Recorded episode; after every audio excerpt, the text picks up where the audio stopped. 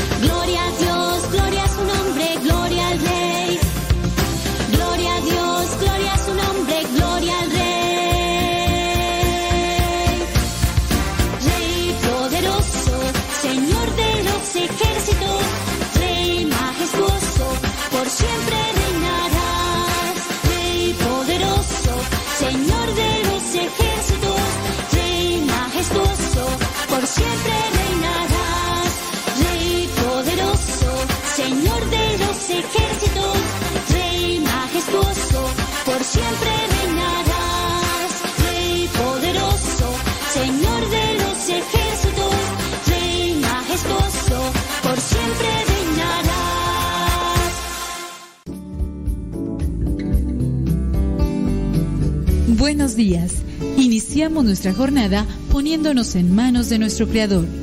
Pedimos su gracia para enfrentar como hijos suyos cada reto que la vida nos presente, acompañados de María, la dulce Madre que nos invita a proclamar las grandezas del Señor.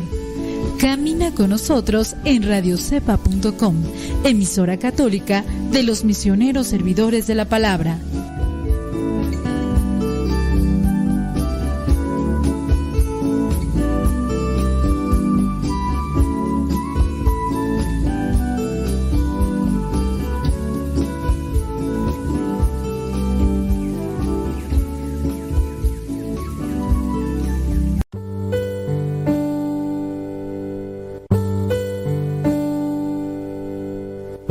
23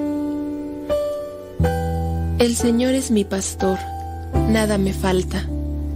En verdes praderas me hace descansar y a las aguas tranquilas me conduce. Me da nuevas fuerzas y me lleva por caminos rectos, haciendo honor a su nombre. Aunque pase por el más oscuro de los valles, no temeré peligro alguno, porque tú, Señor, estás conmigo. Tu vara y tu bastón me inspiran confianza. Me has preparado un banquete ante los ojos de mis enemigos. Has vertido perfume en mi cabeza y has llenado mi copa a rebosar. Tu bondad y tu amor me acompañan a lo largo de mis días. Y en tu casa, oh Señor, por siempre viviré. Gloria al Padre, al Hijo y al Espíritu Santo como era en el principio, ahora y siempre, por los siglos de los siglos. Amén.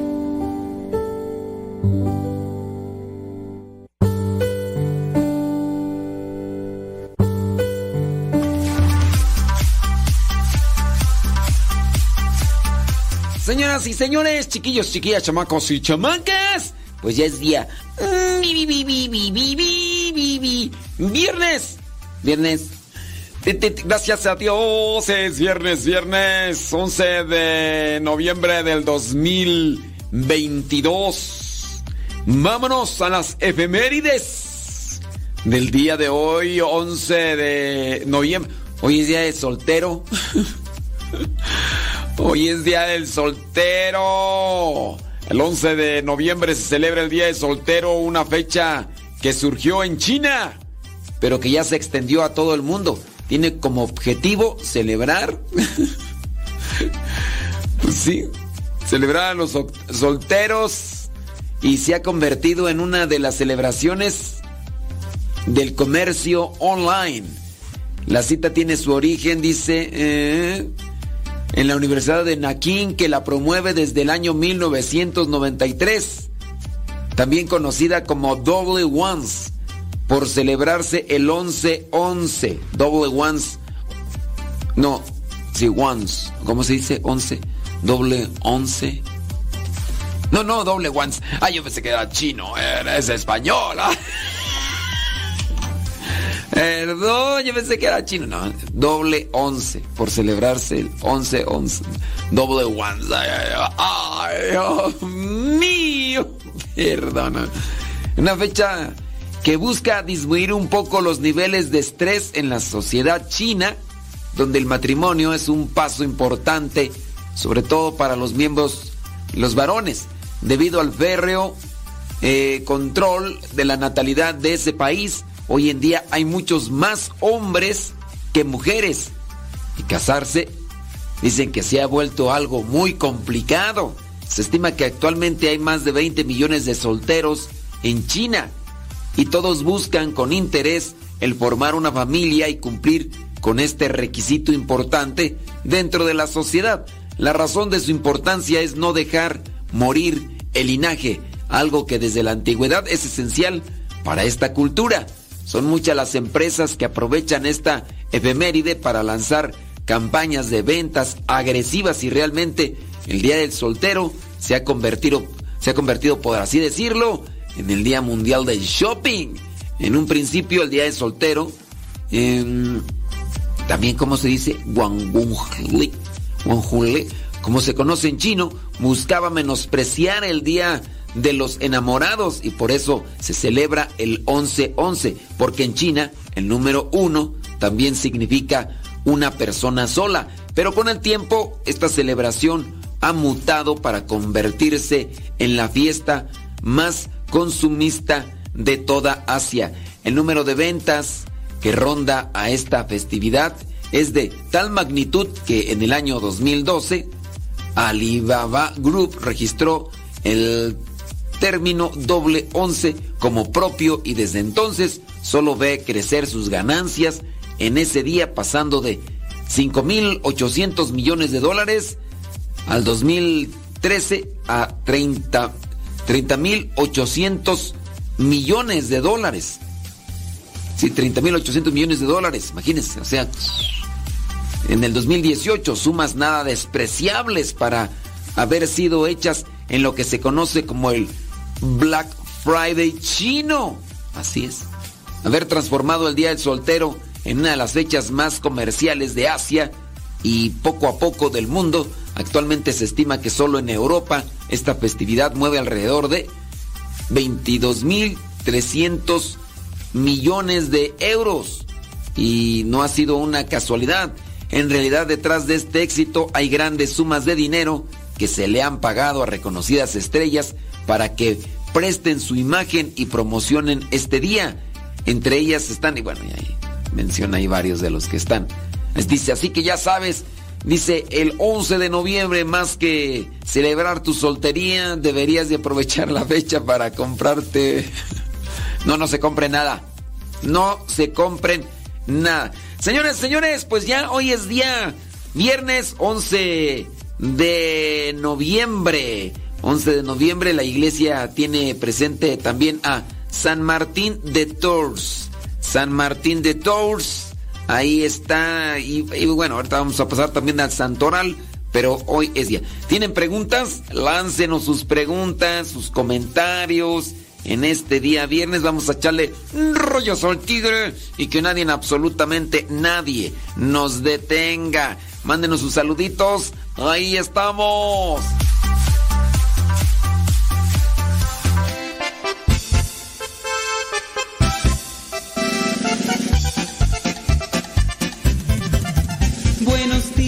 Señor Jesús.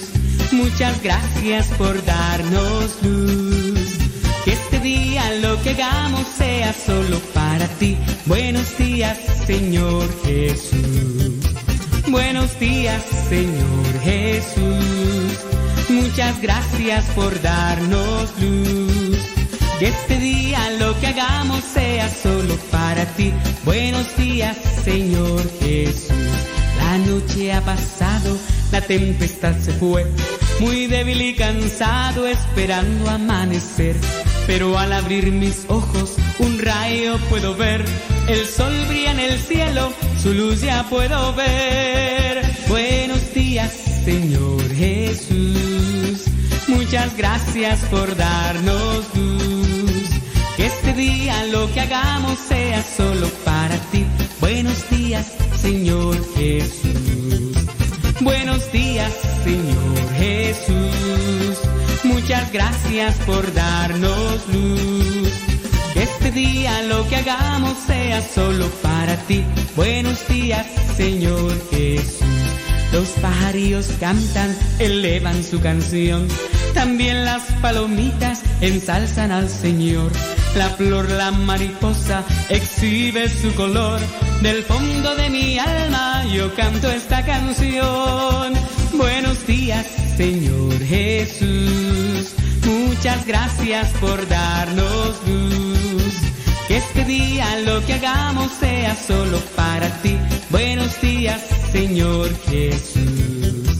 Buenos días, Señor Jesús. Muchas gracias por darnos luz. Que este día lo que hagamos sea solo para ti. Buenos días, Señor Jesús. Buenos días, Señor. Buenos días, Señor. Buenos días, Señor Jesús.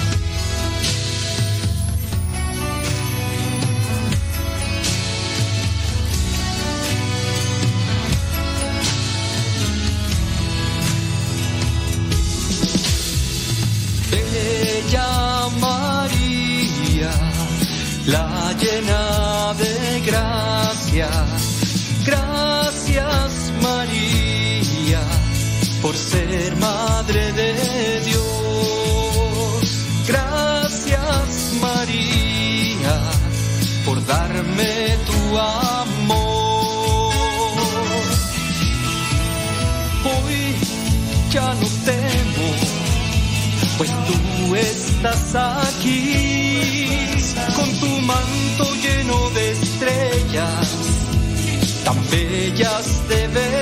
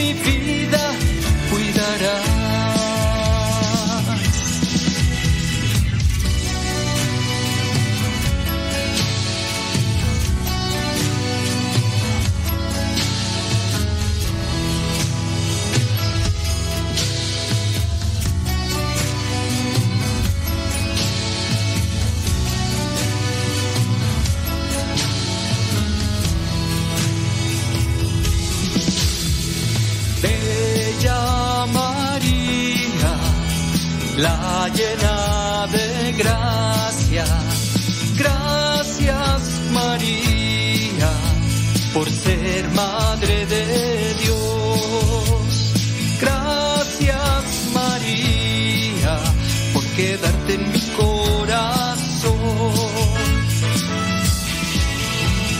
Hoy ya no temo, pues tú estás aquí con tu manto lleno de estrellas, tan bellas de verdad.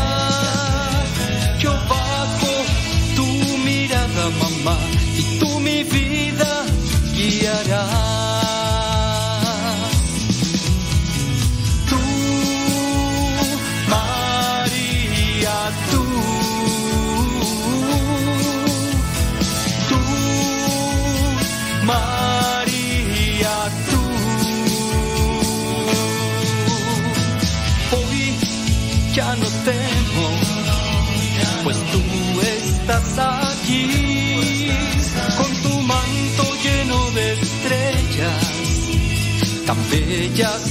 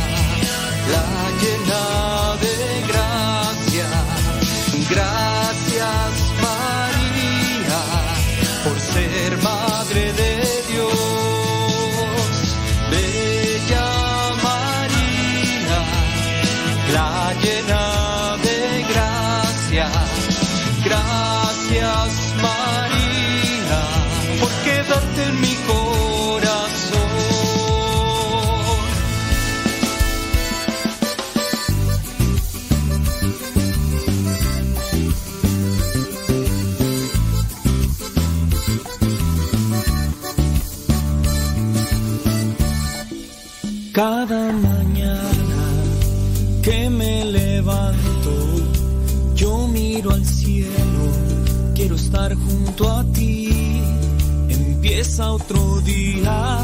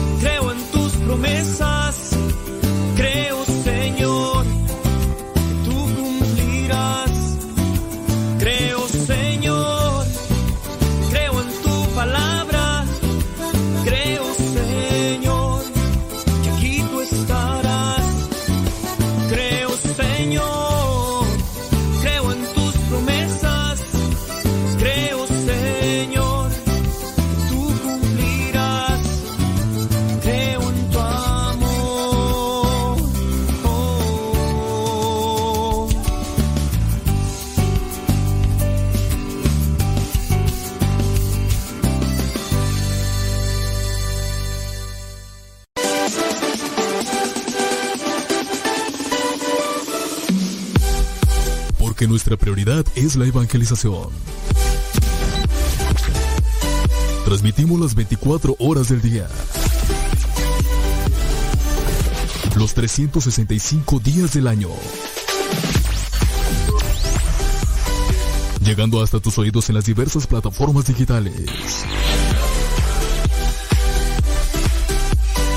Sigue en sintonía de Radio Cepa, una radio que forma e informa.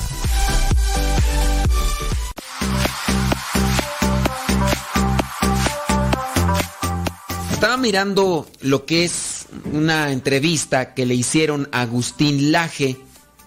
Agustín Laje es un argentino que está dando conferencias, es politólogo y habla sobre lo que es esta campaña política que se disfraza de ideología.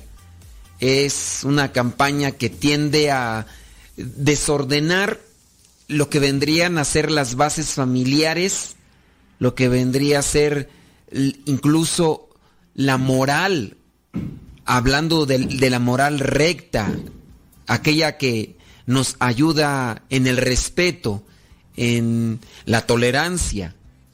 Hay grupos que se dedican a hablar de eh, tolerancia y son los más intolerantes. En el caso de la ideología de género, donde se te acribilla o donde se te encajona o donde se te llega a decir que si tú no aceptas las ideas o los pensamientos de ellos, entonces tú estás planteando un discurso de desprecio, un discurso de agresión.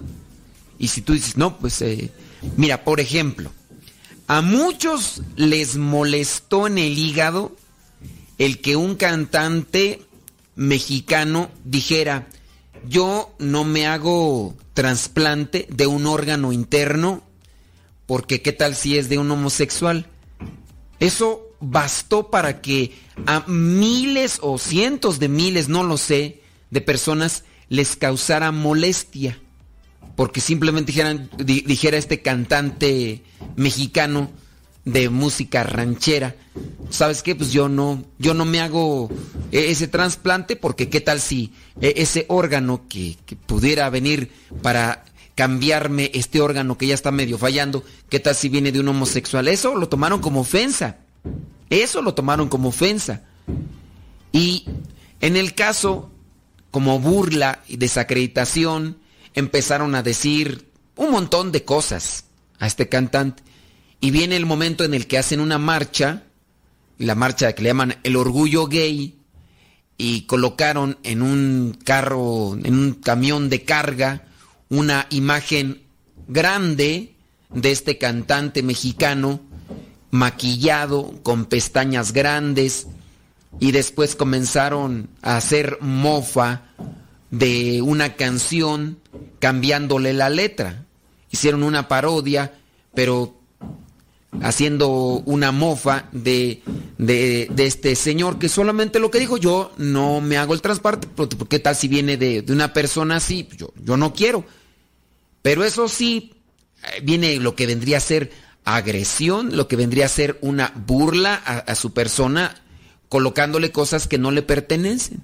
Entonces, que- quieran o no, a veces por ahí está manipulándose y distorsionándose el diálogo la comunicación no, no es recta, no es correcta, no es justa y plantearse como, es que es un discurso de odio el hecho que tú digas que, que no aceptas esto o que no estás de acuerdo con lo que nosotros pensamos.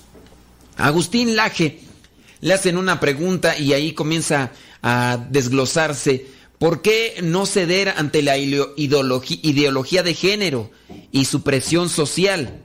El politólogo argentino Agustín Laje este es uno de los más duros críticos de este pensamiento, responde que no es correcto, dice, porque los valores más preciados de nuestra sociedad son los que hoy están en juego, por eso uno no debe de ceder a la ideología de género.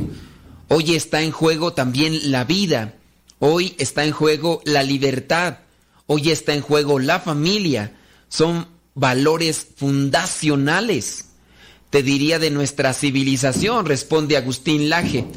Cuando uno da esta lucha, cuando uno da esta lucha, se siente, o yo por lo menos me siento como un nadador que fue arrojado a un río con una corriente muy importante y muy fuerte y este nadador trata de ir a contracorriente, trata de superar la fuerza de esa corriente que muchas veces lo arrastra, muchas veces nos quiere llevar.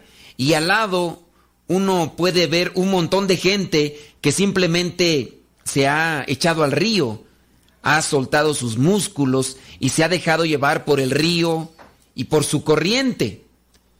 Dice, la diferencia entre los que se dejan llevar por la corriente y los que intentamos ir contra corriente es que al final del día, por lo menos nosotros podemos tener la certeza de que realmente estamos en pie. Yo creo que esa es la diferencia fundamental. El politólogo argentino recordó que una vez estaba en Arequipa, Perú, dando un seminario de cuatro días muy intensivo para más de tres mil personas. Dice que fue algo espectacular que se organizó por allá en Arequipa, Perú. Y alguien dijo algo que le impactó. Le dijo, la lucha que estamos dando puede que esté perdida de antemano, pero cada día, por ejemplo, que pasa sin ser el aborto legal, es un día más en que salvamos miles de vidas. Y respóndele a que yo no sé si el aborto se va a aprobar en todo el mundo. Finalmente, y si esa corriente va a terminar arrastrando a todos. Lo que sí sé, dice Agustín Laje, es que hoy se están salvando miles de vidas gracias a la lucha que se está dando. Y es que, hablando de la ideología de género, no es solamente en decir que hay que aceptar a aquellas personas que son hombres dentro de lo que vendría a ser el género masculino y que se sienten mujer, o el sexo masculino y se sienten mujeres. Hablando de la ideología de género, también estamos hablando de una implantación de la aprobación del el aborto, que se despenalice. Porque a pesar de, de que se sabe bien que se está matando a un ser humano, muchos no lo ven así. Dice, hoy estamos manteniendo islotes de libertad gracias a la lucha que estamos dando. Hoy estamos ofreciéndole a los jóvenes que van a las universidades a educarse y los terminan adoctrinando y dando una versión alternativa de aquello que escuchan de forma eh, hegemónica en sus centros educativos, que ya no son más educativos, sino adoctrinales. Para Agustín Laje dice, estamos marcando la diferencia por más de que uno tenga la sensación de que ha entrado a jugar un partido de fútbol en el cual ingresamos en el minuto 89 perdiendo 5 a 0 o con la cancha inclinada. Pero bueno, vamos a dar todo de nosotros en este último minuto. Así que confiando siempre en lo que vendrían a ser los valores y ayudando a salvar más vidas, nosotros hay que conocer lo que vendrían a ser nuestros valores, lo que vendría a ser la justicia como tal, y no esperando aceptar todo lo que en la sociedad o la mayoría de la sociedad está aceptando. Ya si alguien dice que, que es mujer, aunque sus órganos sean masculinos, dicen pues tenemos que aceptarlo porque pues eso, o en su caso, si alguien dice que quiere matar a un niño, incluso en el noveno mes de embarazo, no, ya no le vas a decir nada porque solamente dice que quiere acabar con su vida. No, no es correcto. ¿Tenemos preguntas? Bueno, vamos a... De allá ya nos llegó una pregunta. Dice... Eh, está mal, eh, dice, de un estroque que se le pegó al ojo y también tiene diabetes. Tiene 79 años, fueron eh, fundadores, ok. Quieren saber cómo eh, perseguir a Dios un poquito más y piden que oren por ellos. Bueno, mm, está mal de un estroque que se le pegó al ojo. No sé qué sea un, estro, un estroque, Felipe y Jenny, pero ahorita vamos a checar eso a ver qué, a ver qué, qué es que se refiere. Y bueno, sobre la pregunta, eh, ¿cómo hacerle para perseguir a Dios un poquito más? Perseverancia. Hay que perseverar, hay que ser constantes y aunque uno no tenga ganas, por ejemplo, de orar, pues hay que orar. Si no tenemos ganas de ir a la misa, pues vamos a misa, abramos nuestro corazón para que en nosotros venga esa paz y esa esperanza que necesitamos tú tienes preguntas, bueno, pues es el momento de hacerlas y saber que va a venir el cansancio, va a venir la debilidad, va a venir el desánimo, pues hay que seguir adelante.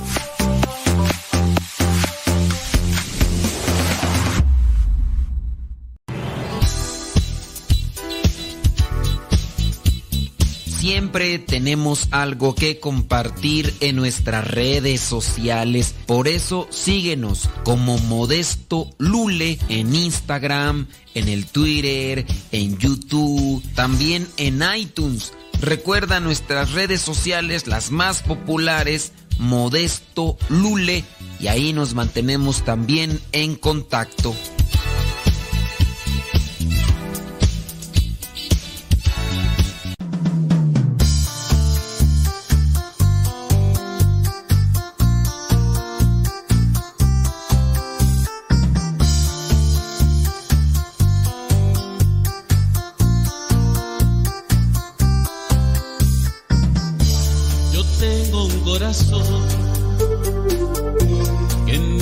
la calma.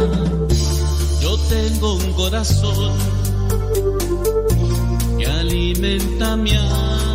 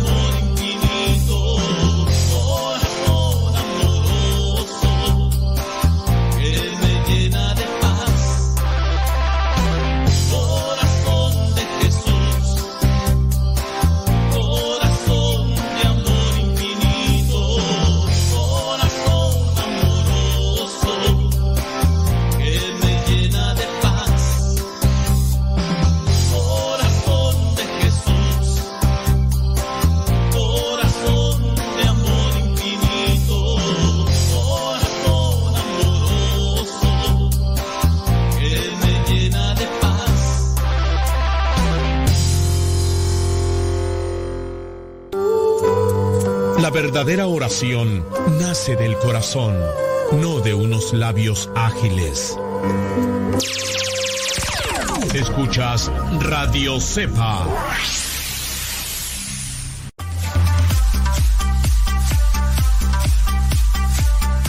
Criaturas del Señor, bendecida Señor, chamacos y chamacas.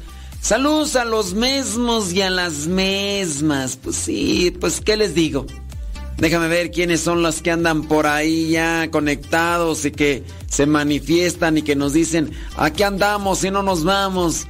Bueno, Yesenia Rado Valencia, Carolina del Norte, Aida Ruiz allá en Guadalajara, Jalisco. Saludos a Claudia Ramírez allá en Austin, Texas, gracias. Yuri Tubías en Garland, Texas. Mari Manríquez en San Antonio, Texas, gracias. Saludos, dice desde San Bernardino. ¿Quién sabe cuál San Bernardino? ¿Será Texcoco? Bueno, puede ser Texcoco, no lo sabemos. Pero eh, saludos hasta allá. Saludos, dice desde San José Iturbide, Guanajuato, Brenda Vázquez. Saludos de Port Charlotte, Florida. Saludos a Nair Rodríguez desde Los Reyes, La Paz, hombre. Ayer te vi. Ayer te vi, Anaí, no te hagas, ayer te vi ahí en el grupo de matrimonios que se reunieron ayer en la noche. Beatriz Cristóbal, sí. Sí, en el grupo de matrimonios en el Zoom, ¿eh? no, no creo que en otro lado, hombre. Allá, ¿quién más? Tú, mi prima. Prima, prima. Saludos, dice Wilson Cornero desde Van California. Recuerden que le estamos invitando para que nos hagan sus preguntas, sus comentarios y podamos responderlos el día de hoy. Saludos, saludos, no, saludos a María Herrera allá en Bronx, New York, es viernes. Saludos Lorena Sánchez. no nos dice dónde, pero bueno. Saludos Rocía Luna García allá en Huejonapa, de Rodríguez, Puebla. Marta Rodríguez desde San Pedro, California. Desde Querétaro, Anabel García, gracias. Dilia Tobar Machado allá en Caracas, Venezuela, hombre. Espero que todo bien. Todo bien. Saludos y felicitaciones al padre Omar, padre Joel, al padre Neto La Neta, porque hoy están cumpliendo años. Bueno, pues, ¿qué quieren que les diga? Bueno, pues ya ese rato celebramos misa y ya, ya pedimos por ellos. Tan, tan. Hoy, 11 de noviembre, es Día de las Librerías. Día de las Librerías. Sí, es Día de las Librerías.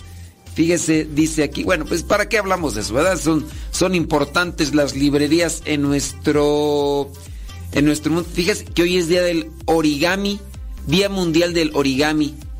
¿Qué es el origami? Pues este, hasta donde mi memoria me alcanza, Dice, anualmente entre el 24 de octubre y el 11 de noviembre se celebra el Día del Mundial del Origami, un homenaje a una expresión artística basada en la práctica del plegado de papel para crear diversas figuras.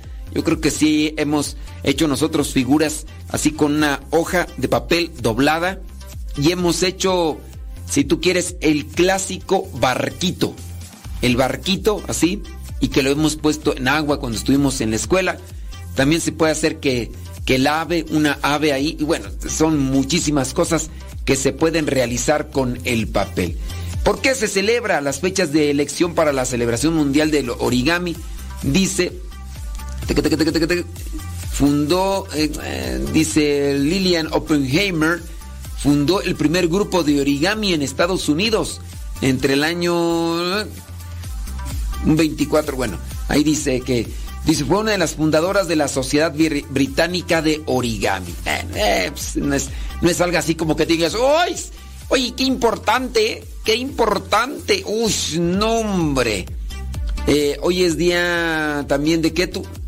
Día Mundial del Shopping. Ya habíamos mencionado eh, por qué onda. Oye, también es Día Mundial de los Veteranos, ¿verdad? Pero ahí en Estados Unidos, ¿no?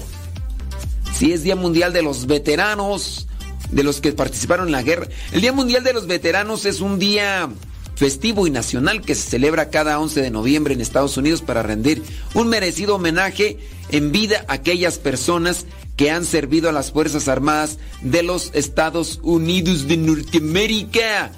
Esta efeméride coincide con el Día del Recuerdo que se celebra a nivel internacional para conmemorar el fin de la Segunda Guerra Mundial. Igualmente se diferencia del Memorial Day debido a que en esta festividad se recuerda a los héroes caídos en la guerra. En, el Memorial Day se recuerda a los que cayeron en la guerra. El Día de los Veteranos, pues a los que están todavía incluso vivos. La creación de este efeméride surgió a partir de la declaración del Día del armisticio emitida por un presidente eh, Wilson el 11 de noviembre de 1919 referido a la firma del Tratado de Alemania para poner fin a la Primera Guerra Mundial en el año 1918. Después de la finalización de la Segunda Guerra Mundial, el veterano de guerra Raymond Wicks sugirió que el día del armisticio incluyera a todos los veteranos de guerra.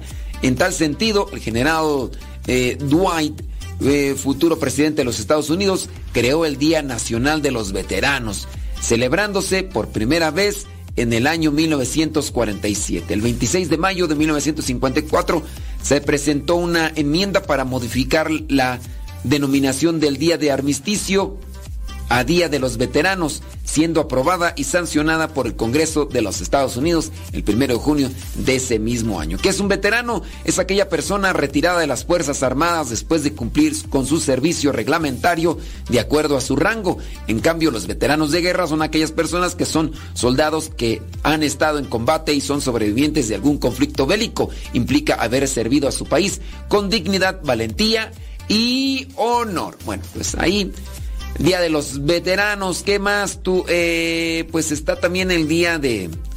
Del recuerdo de día de. Ok, dice aquí día del recuerdo o día de la amapola. Es que la amapola se puede utilizar para muchas cosas y no tan buenas. El 11 de, celebra el día de la amapola, Remembers Day en inglés, por parte de los países de la comunidad británica. Bueno, ahí le vamos a dejar, señoras, señores. Mándenos sus preguntas, ya saben que el día de hoy, 11, viernes, estamos aquí buscando dar respuesta a esas interrogantes que ustedes tienen. Las mejores melodías. Las mejores melodías. La música que te acompañe en tus actividades.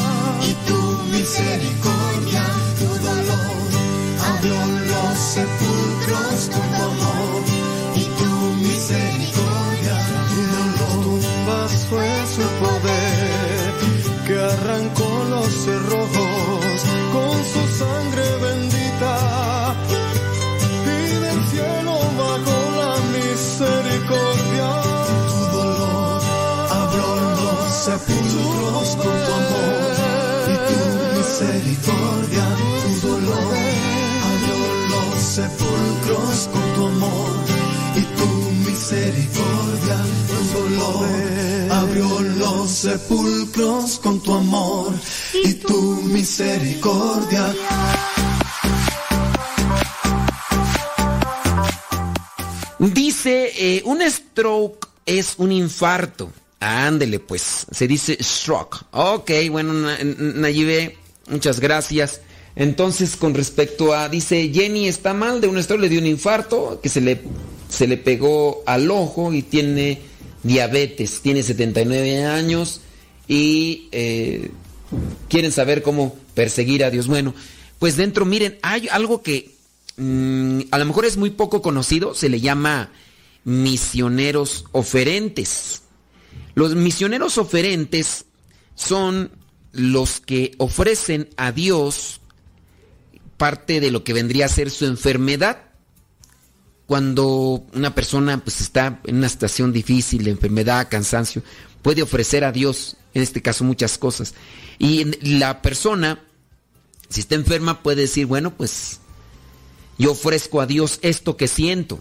Y a ellos se les llama misioneros oferentes. Felipe y Jenny, pues ustedes también pueden ofrecer eh, esta situación de desesperación, de intranquilidad, de dolor, de, de cansancio, para poder llenarse más de Dios. ¿Tienes preguntas? Lánzalas y gracias a los que nos están ahí acompañando. Dice esta pregunta, mm, nos dejaron investigar que después de Jesucristo, ¿quién celebró la primera misa? ¿Usted sabe? Yo no encuentro nada de información, dígame dónde puedo buscar. Mil gracias. Después de Jesucristo, ¿quién celebró la primera misa? Pues no, no, no, no sé, mira, hay que investigar. Bueno, hay que preguntarle, hay que decirle a la persona que nos dejan estas preguntas. Dice que le dejaron investigar. ¿Quién te dejó investigar? ¿Quién te dejó investigar? No sé, pregúntale a esa persona. Yo cuando me dejaban, por ejemplo, cierto tipo de tareas en la escuela, en el seminario, yo sí les preguntaba a los maestros, díganme, ¿en dónde busco esa información? Si el maestro es medio gandallita, si es medio soberbio, te puede decir, pues búscale, ese es tu trabajo. Entonces, ahí no se vale. Yo, por ejemplo, si les digo una pregunta, si les dejo una pregunta y se las dejo a investigación, les digo, busquen aquí, busquen allá. Ahí el trabajo va a ser de investigación para que ustedes encuentren la respuesta. Y ándenle, pues ya. Pero si no te dice el maestro dónde encontrar o dónde buscar esa respuesta, digo. Ah, dice que es el encargado de catequesis. Es el encargado de catequesis. Bueno, pues pregúntale y ya nos dices, a ver, ¿en dónde dice él? Porque mira, yo estudié cuatro años de teología.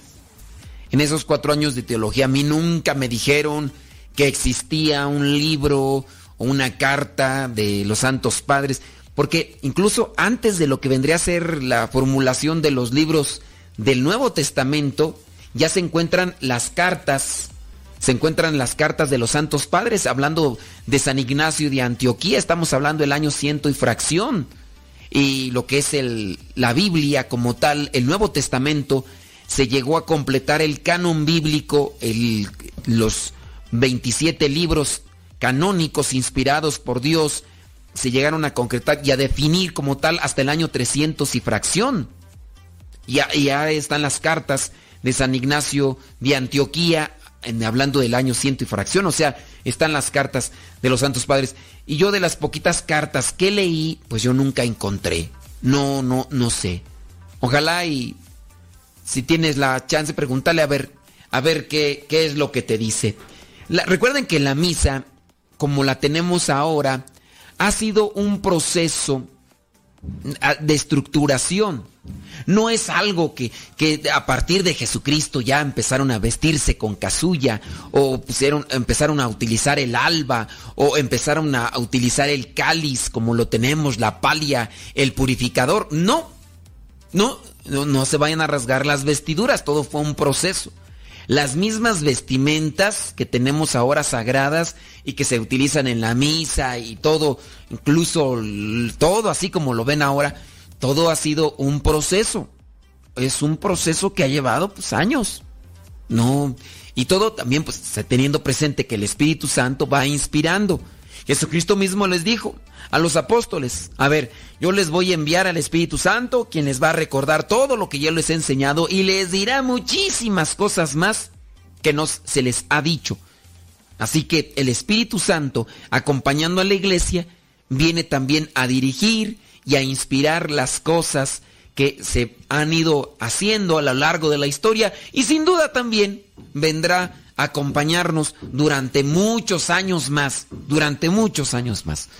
Y hay gente que llega a decir, no, pero pues, a ver, eso no está en la Biblia, que no está esto en la Biblia. Pues no, no está en la Biblia. Jesucristo mismo dijo, el Espíritu Santo les va a enseñar y ya vino a definirse hasta el año. ¿Y quién definió los libros? ¿Quién dijo, estos libros van a ser para el Nuevo Testamento?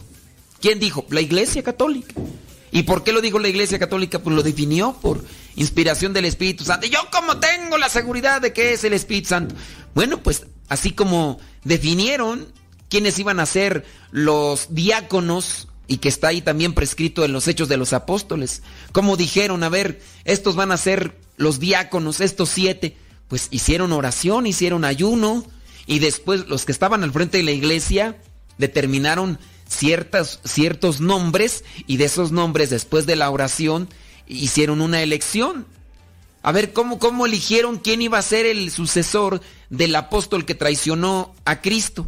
Pues hicieron oración y escogieron ahí a alguien, a ver, este fulano sutano, ¿quién va a ser el que va a, a- va a llegar a ocupar el lugar de Judas Iscariote? Pues, a ver cómo se llama el apóstol que ocupó el lugar de Judas Iscariote. ¿Cómo se llama el apóstol que llegó a ocupar el lugar de Judas Iscariote? Ahí se los dejo para los que, pues que le busquen, ¿no? Ahí. Y así también se hizo esa elección, todo conforme a oración, ayunos, sacrificios, y después se hace una elección. Una elección, a ver, vamos a ver, ustedes que están aquí al frente, por quién, quién creen que sea el más idóneo. A ver, primero oración y lo demás. Y así, y así otras cosas más, otras cosas más. Así que, pues si ustedes no creen, ah, pues yo no creo eso de que, bueno, pues aquí también uno debe tener fe para creer y necesita uno la fe y ahí es donde trabaja el don de Dios.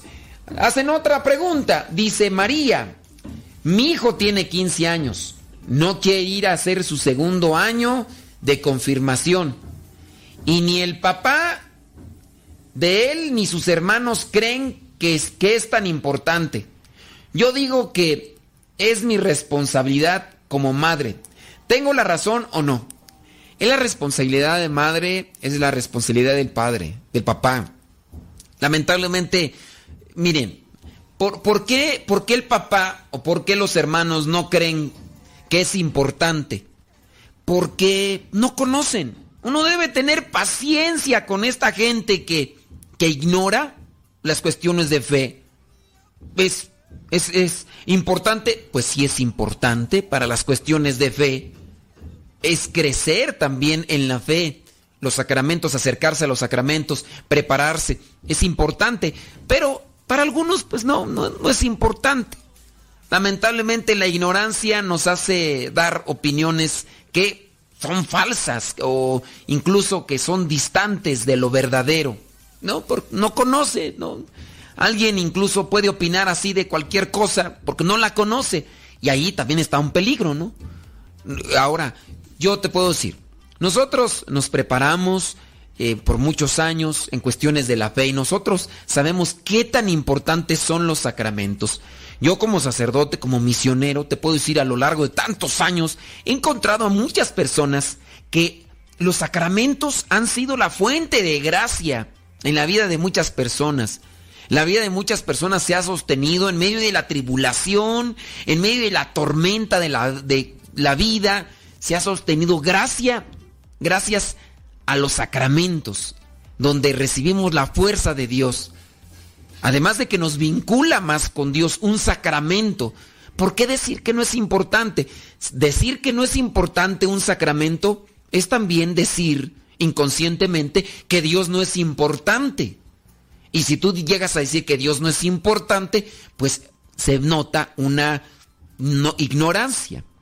Yo te digo, María, si tú realmente has asumido esto y lo tienes presente, pues trata de conocer más de la doctrina y dile a tu hijo por qué son importantes los sacramentos en el, en el enriquecimiento de lo que es nuestra doctrina y nuestra fe.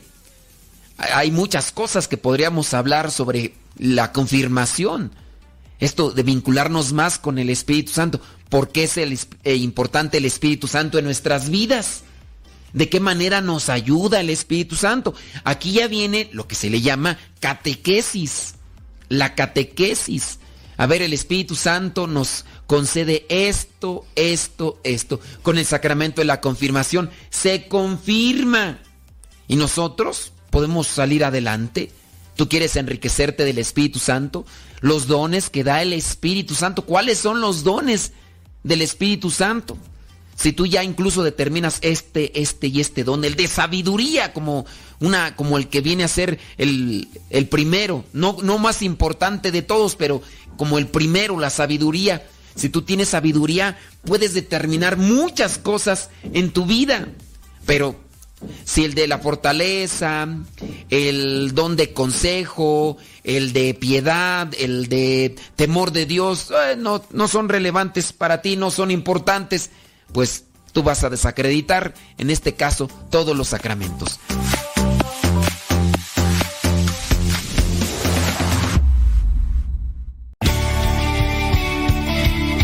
Padre muerto.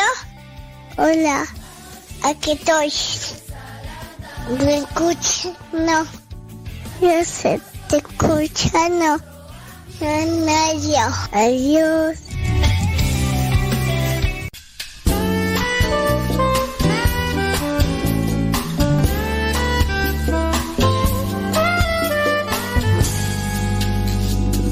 Una carta de mi Dios me trae cada amanecer, con promesas ya cumplidas, con proyectos por hacer, con esperanza, con vida intensa, su protección se- segura y su mirada. Nada te anden. 9 de la mañana con dos minutos. Una carta de mi Dios me trae cada amanecer, caricias y con gestos que me hacen sentirme bien. Muchas palabras animan mi caminar y con una mano amiga que suave me ayuda a andar. Oh.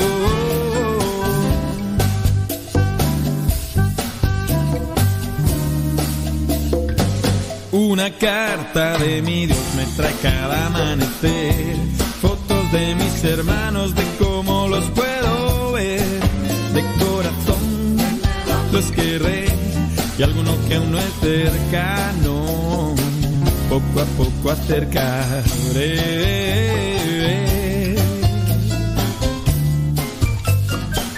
Y una carta de mi Dios me trae cada amanecer. La confianza en estos días con muy poco que perder. Con fuentes de balde, leche y con miel. Si no encuentras hoy tu carta, la perdiste sin querer.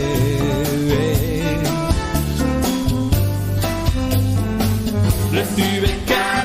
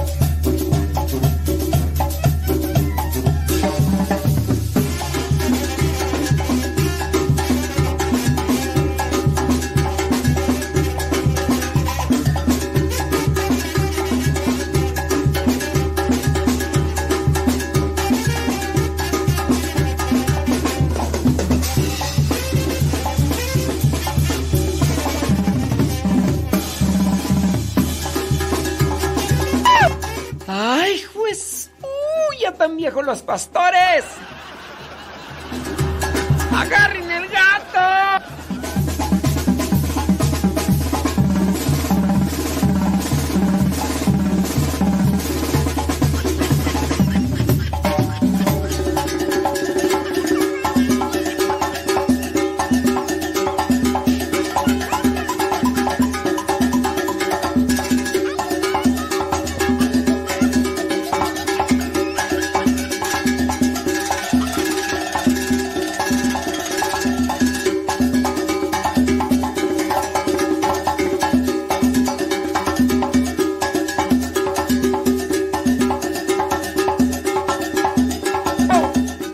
Hoy no, no, hoy no nos está escuchando, la del gato. Yo pensé que sí, pero no.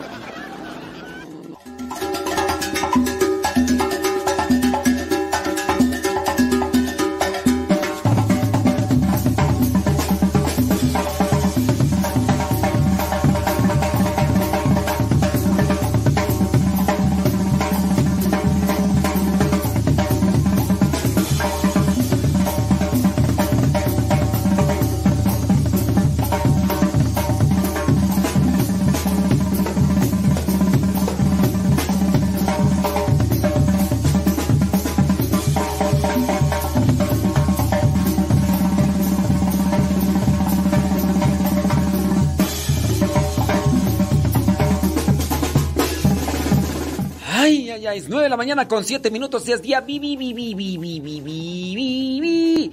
Agarren el gato, el perro. Dice... mm, Dice, yo ni creo que esté bailando hasta que no lo vea en el video.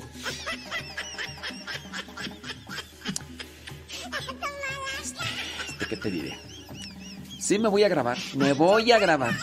Dice, pregunta, eh, ¿quién fue quien ocupó el lugar de Judas Iscariote? Es el apóstol Matías. Sobre la pregunta, sí, efectivamente. Cristina García, desde Ciudad Hidalgo, Michoacán, nos manda un mensaje por el Telegram. Efectivamente, efectivamente. Qué bueno que están ahí conectados. sí. Saludos, dice desde Hearst, Texas, Manuel López. Súbale a la radio. Pueden mandarnos un mensaje a través del Telegram. Arroba cabina radio sepa. Arroba cabina radio sepa. Arroba cabina radio sepa. Arroba cabina radio sepa. Arroba cabina Radio Cepa. Ahí nos pueden mandar su mensajito. Listo. Saludos, Narda Castillo.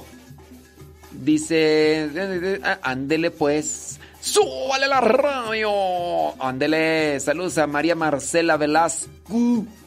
María Marcela Velasco. Dice, me imagino que está bailando igual a Cantinflas. ¿Y cómo sabes? Así merengues, tengues. Por eso me dicen que dicen que yo hablo como Cantinflas y que bailo como Cantinflas. Ahora sí que chía, ni modo, pues, ¿qué quieres? Pues son de esas cosillas que que son verdad. Pues ni cómo, para dónde, para dónde te haces. No te puedes ir para otro lado más que para que ya estás. Y sí, efectivamente, bailo idéntico al Cantinflas. Cantinflas, Cantinflas, Cantinflas. Este, ¿sí quieren que grabe el video o no? A ver ahí los que están en Facebook y en YouTube. Manifiéstense. Manifiéstense. ¿Quieren que, que grabe video? ¿Quieren miniligi? ¿Quieren miniligi? Usted nomás digan. Usted nomás digan. Digan rana, yo salto. Pues sí, yo pienso que sí me puedo grabar en... Sí, ¿no? Pues, ¿qué tiene de malo? Pues sí. Pues ah, vamos a ver qué. Claro. Oye, hay que poner la cápsula del Padre José de Jesús donde habla sobre San Martín de Tours, San Martín Caballero. Ey. Que dice que sí, que, que me imaginan como cantinflas bailando. Che, ahora sí que chido.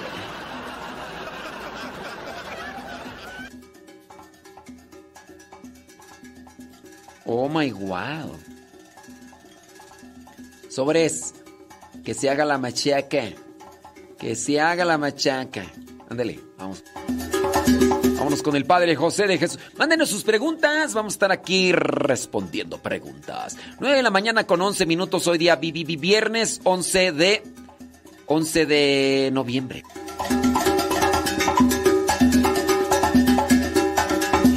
Déjeme bailar otro ratito para hacer hambre.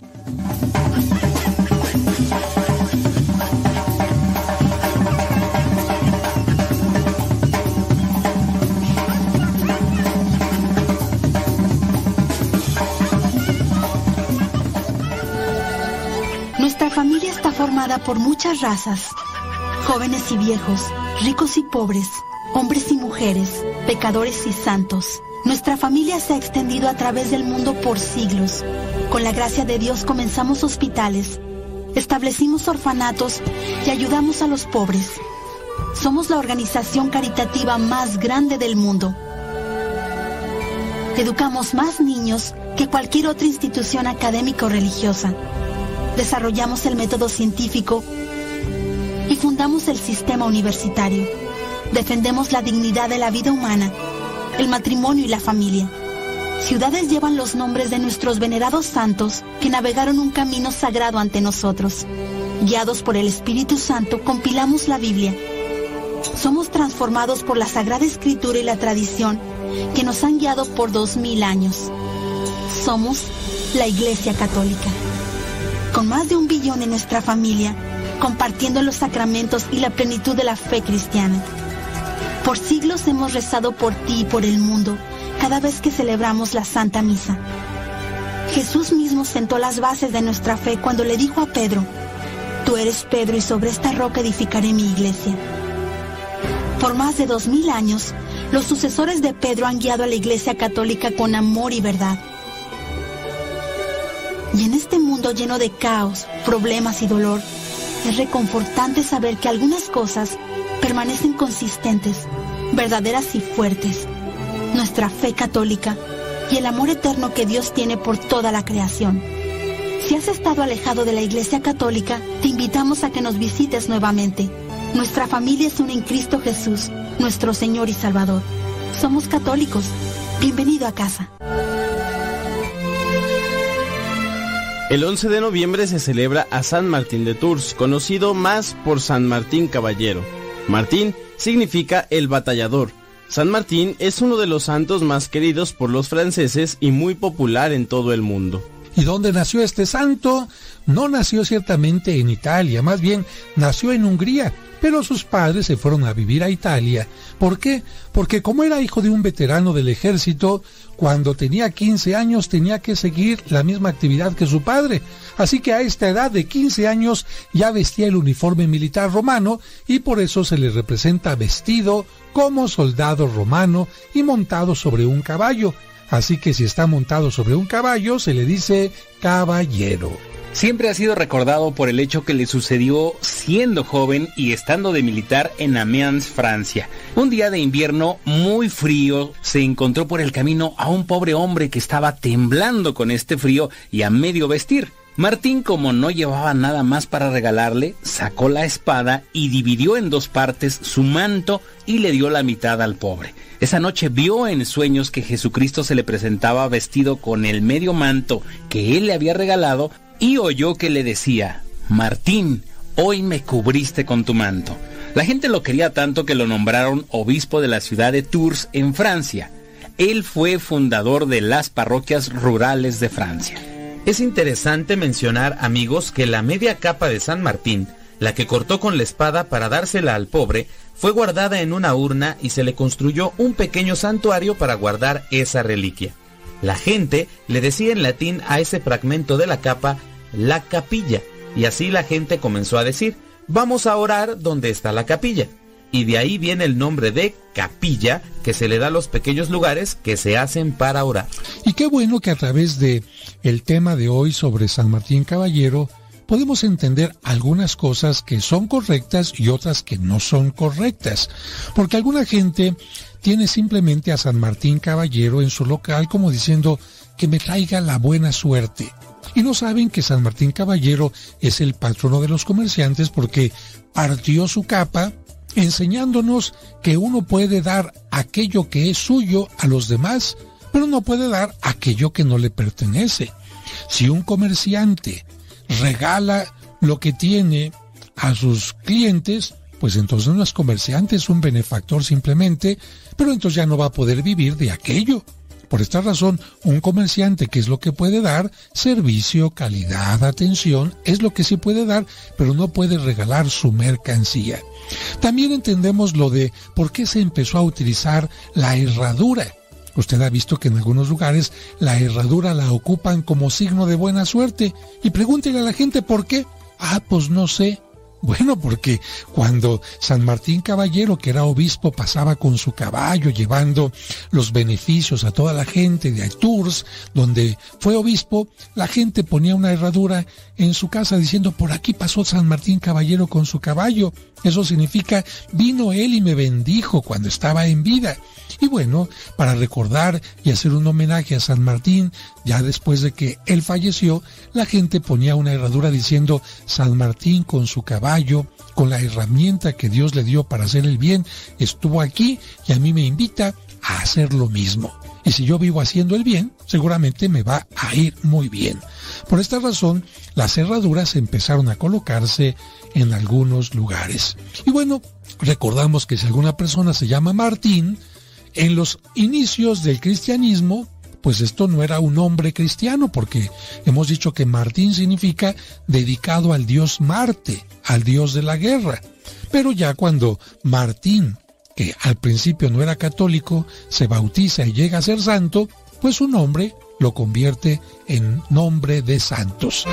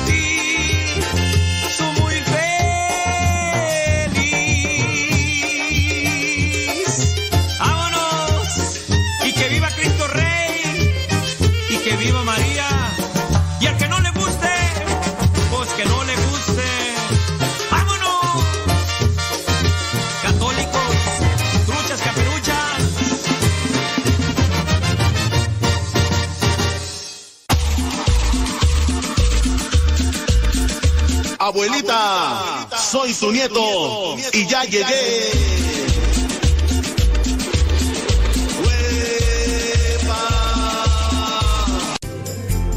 Continúa con nuestra programación. Estás en radiocepa.com, emisora católica de los misioneros servidores de la palabra.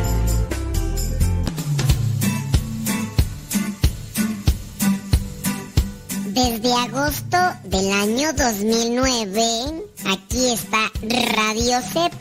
seguirá estando hasta que Dios no diga otra cosa. Recomienda a Radio Cepa para que sigamos adelante hasta que Dios no diga lo contrario. Radio Cepa, ñaca ñaca.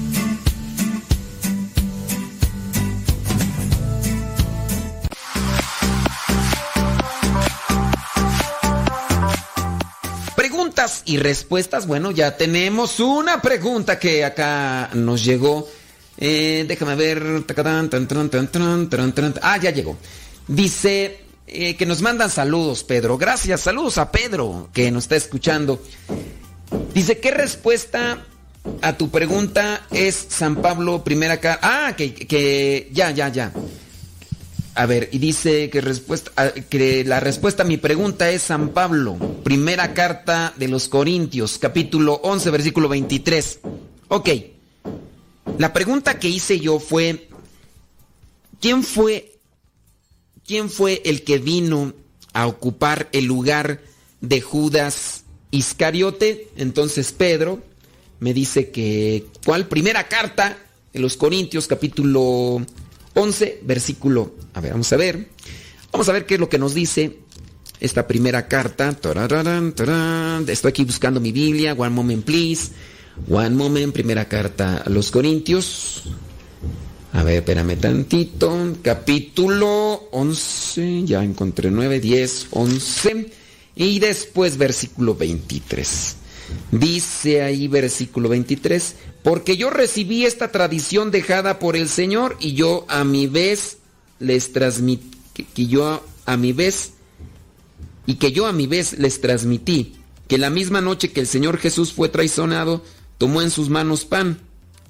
Bueno, y después de dar gracias a Dios, lo partió, le dijo, no, aquí nos habla sobre la misa. Aquí nos habla sobre la misa. Ah, ¿será que la pregunta que nos hicieron, que quién celebró la primera misa después de Jesús, ¿verdad? Porque fue una pregunta que, que alguien más hizo, no, yo no la hice, yo no la hice. Porque yo recibí esta tradición dejada por el Señor y que yo a mi vez les transmití que la misma noche que el Señor Jesús fue traicionado, tomó en sus manos pan y después de dar gracias a Dios, lo partió y dijo, esto es mi cuerpo, que muere en favor de ustedes. Hagan esto en memoria de mí. Así también, después de la cena, tomó en sus manos la copa y dijo, esta copa es la nueva alianza confirmada con mi sangre. Cada vez que beban, háganlo en memoria de mí. De manera que hasta que venga el Señor, ustedes proclaman su muerte cada vez que comen de este pan y beben de esta copa. Sí, efectivamente, en este pasaje, Pablo, San Pablo, está hablando de la, de la misa, que él también celebra lo que es la misa, pero no es, no es el que celebra la primera misa después de Jesús, porque la persona nos hacía esta pregunta, que después de Jesucristo, ¿quién celebró la primera misa? No lo sabemos, no sabe. Muy seguro fueron los discípulos más cercanos y en este caso podríamos decir que fue Pedro el que quedó al frente, el que quedó a cargo de pues de el nuevo pueblo de Dios fundado en los doce apóstoles, por eso incluso la necesidad de los mismos apóstoles de buscar quién ocupe el lugar número 12 que ha quedado vacante después de que Judas Iscariote se suicidó. Y por eso ellos tienen la urgencia. Vamos a poner el número 12 que ya está haciendo falta. Vamos a poner el número 12. Y buscaron. ¿Cómo se llamó ese apóstol que ocupó el lugar de Judas Iscariote? Esa es la pregunta que te hago por si te la sabes y respondes. Bueno, pues mándanos tu respuesta.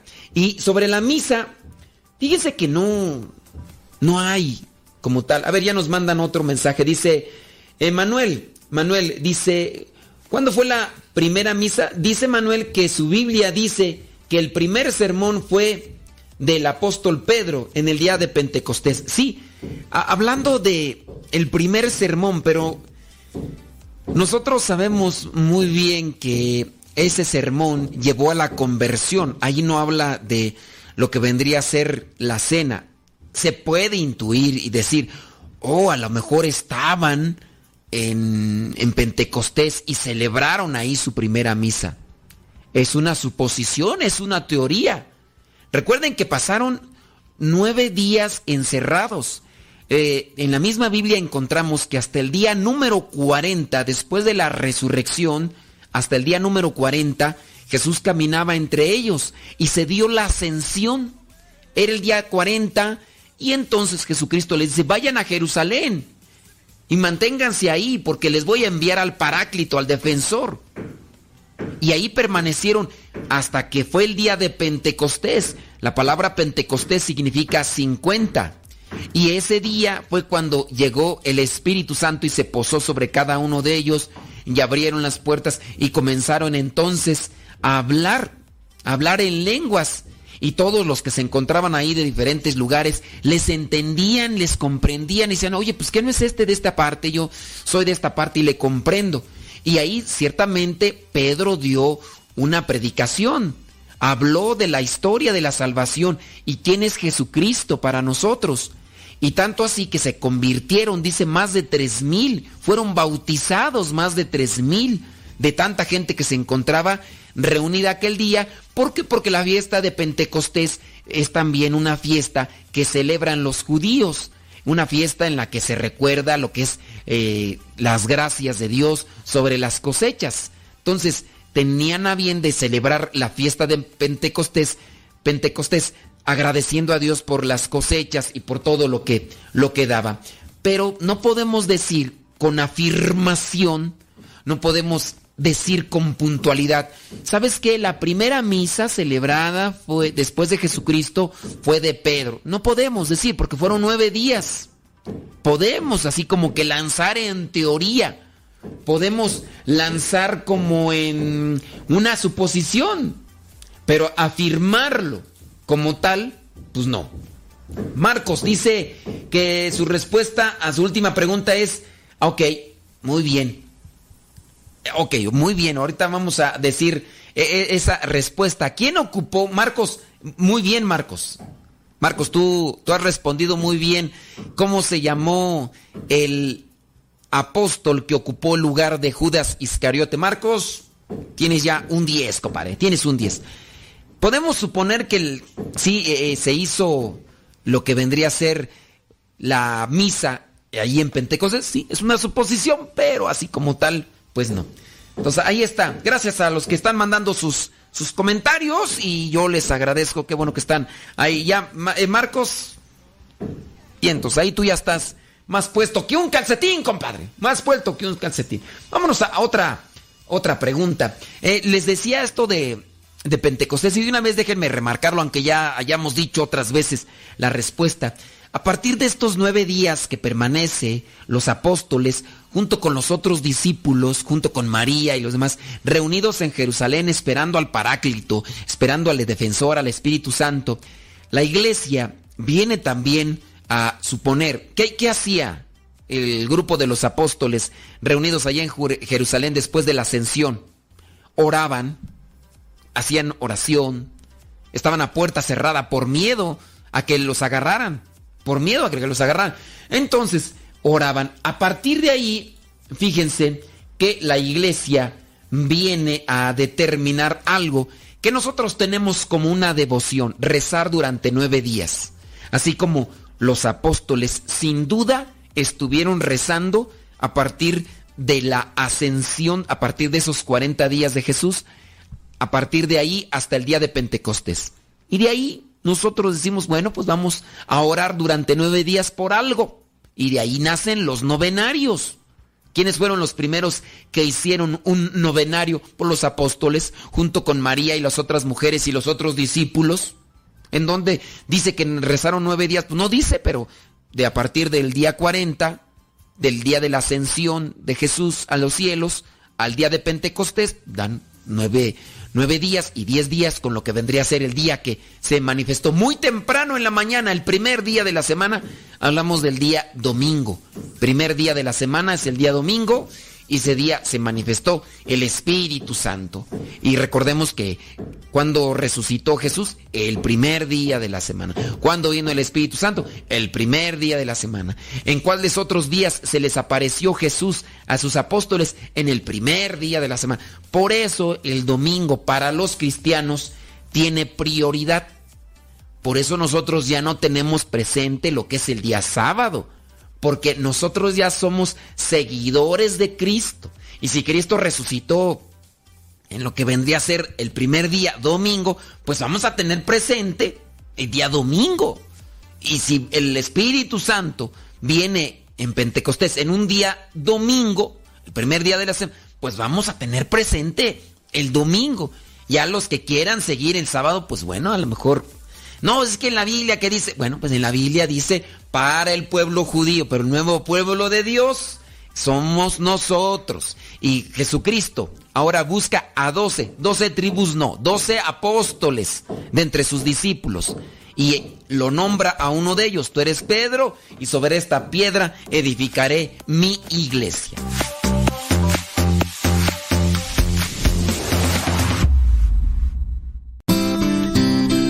Ser joven no es cuestión de años, sino de ánimos. Escuchas Radio Cepa.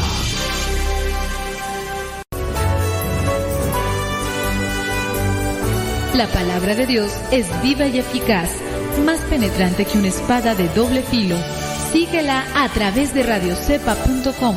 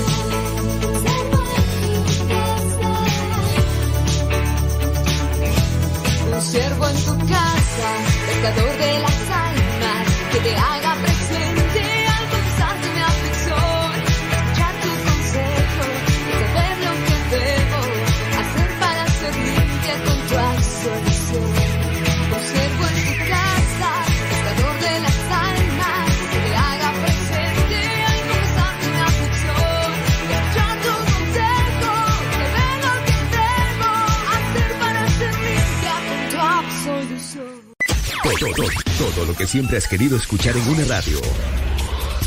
Música, noticias, educación, información, orientación, compa- compañía. Todo, todo, completamente todo.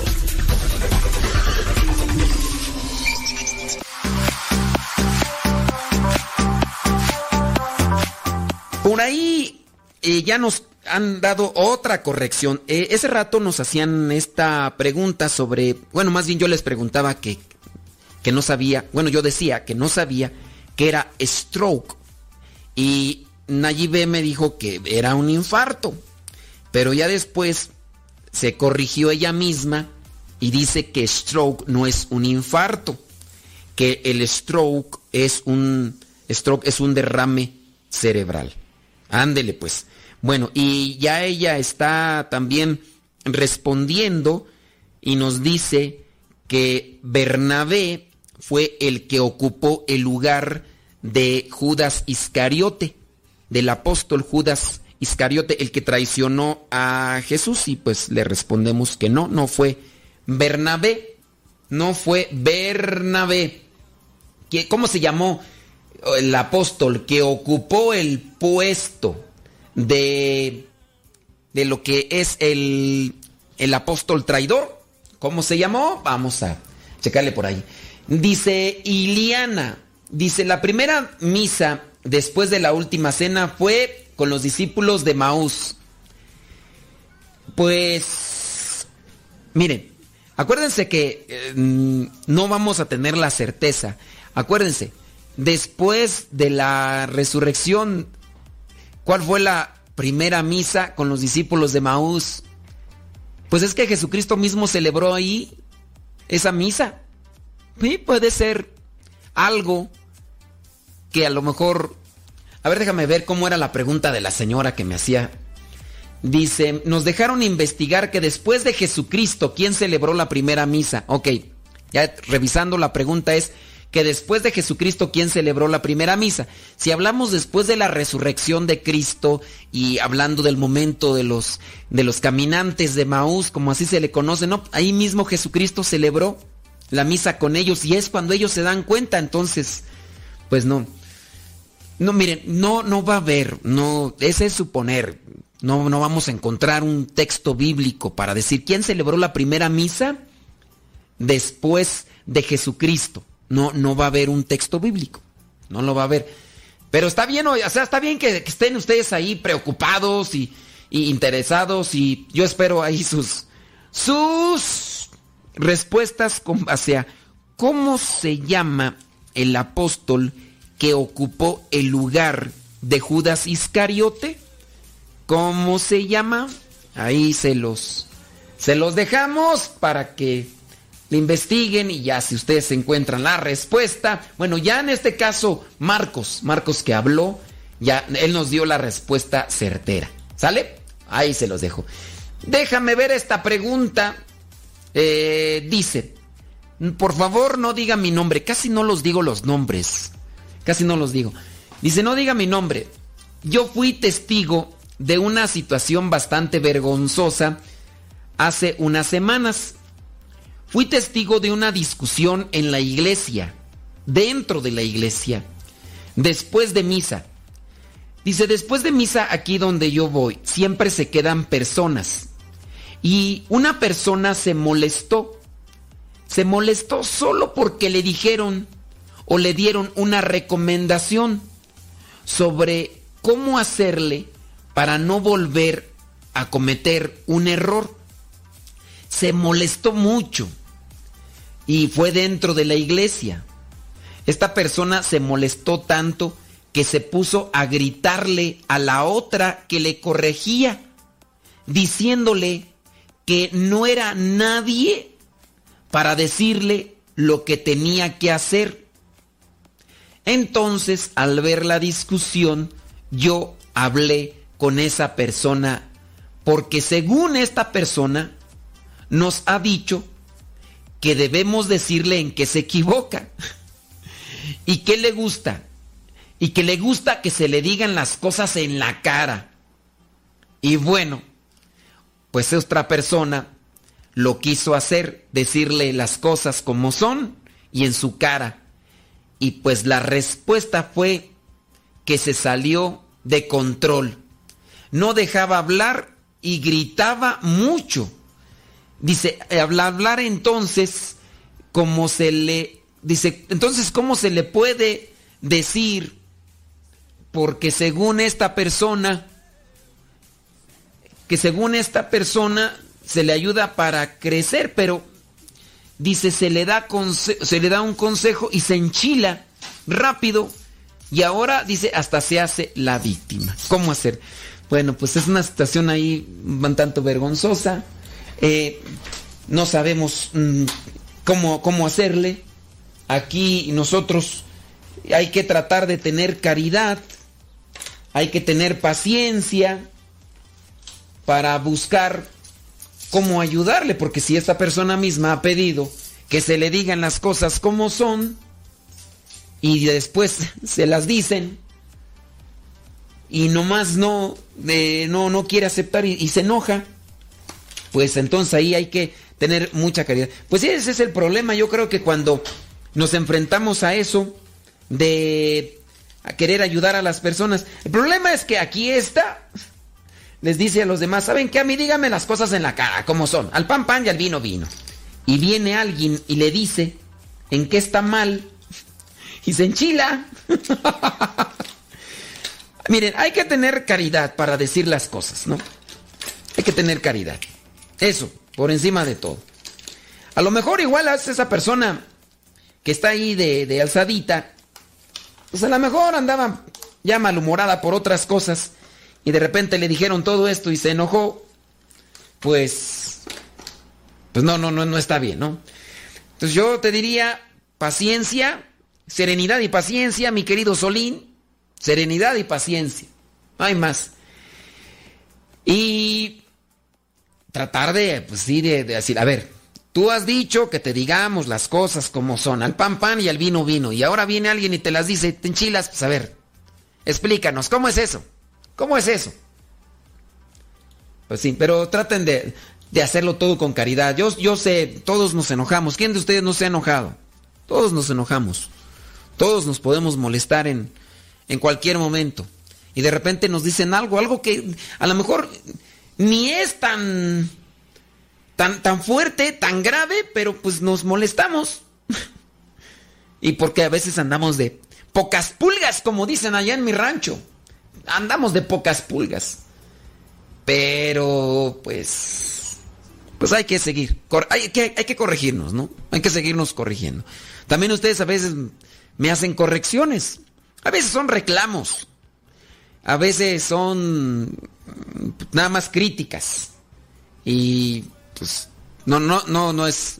Digo, si uno va a criticar, que sea con, con base, con fundamento, que sea con lo que le llaman crítica constructiva y asertiva. Si te dicen o si nos dicen en que estamos mal, pues que también nos den una propuesta. Porque si nada más nos muerden por morder, pues no. Si vamos a criticar algo, oye, no está bien esto que hiciste. Yo pienso que estaría mejor esto, esto, esto. Y, y haz un balance, haz un diagnóstico. Yo considero que sería lo mejor esto, esto y esto. Por esto, por esto y por esto. Ah, bueno. Ah, bueno, pues así sí, ¿no? Entonces con caridad todo. Hay que ayudarnos unos a otros. Ya Nayibé ya le anduvo buscando por aquí, por allá, se metió al google, me imagino, muy seguro, y ya encontró cómo se llama el apóstol que viene a ocupar el puesto de Judas Iscariotes. Se llama Matías. Matías. Ustedes lo pueden encontrar en los Hechos de los Apóstoles capítulo 1, versículos 12 en adelante. Ahí encontramos que dice el versículo 12, dice, desde el monte llamado de los olivos regresaron los apóstoles a Jerusalén. Un trecho corto, precisamente lo que la ley permitía caminar en sábado. Cuando llegaron a la ciudad subieron al piso alto de la casa donde estaban alojados. Eran Pedro, Juan, Santiago, Andrés, Felipe, Tomás, Bartolomé, Mateo, Santiago, hijo de Alfeo, Simón, el celote y Judas, el hijo de Santiago. Todos ellos se reunieron, se reunían siempre para orar con algunas mujeres y con María, la madre de Jesús, y con sus hermanos. Así que se reunían para orar.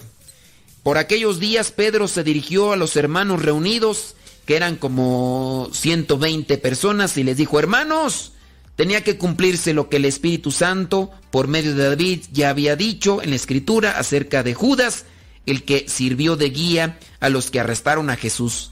Y ya hacen ahí la elección, dice, pues, ¿quién va a ocupar su cargo? A ver, ¿quién lo va a ocupar? Y ya en el versículo 22, no, 21 dice, tenemos aquí hombres que nos han acompañado todo el tiempo que el Señor Jesús estuvo entre nosotros. Entonces ahí había dos, dos personas y entre ellos escogieron a Matías. Dice entonces, propusieron a dos, a José llamado Barsabás y llamado también Justo y a Matías y oraron. Señor, tú que conoces los corazones, y ya hicieron ahí la elección, eh, y ya eligieron a Matías. ¿Cómo se llama?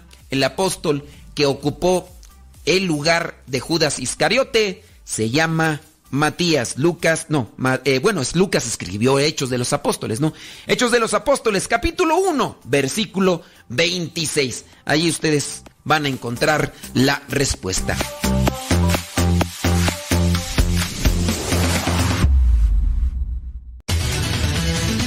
www.radiocepa.com, la radio por internet de los misioneros servidores de la palabra.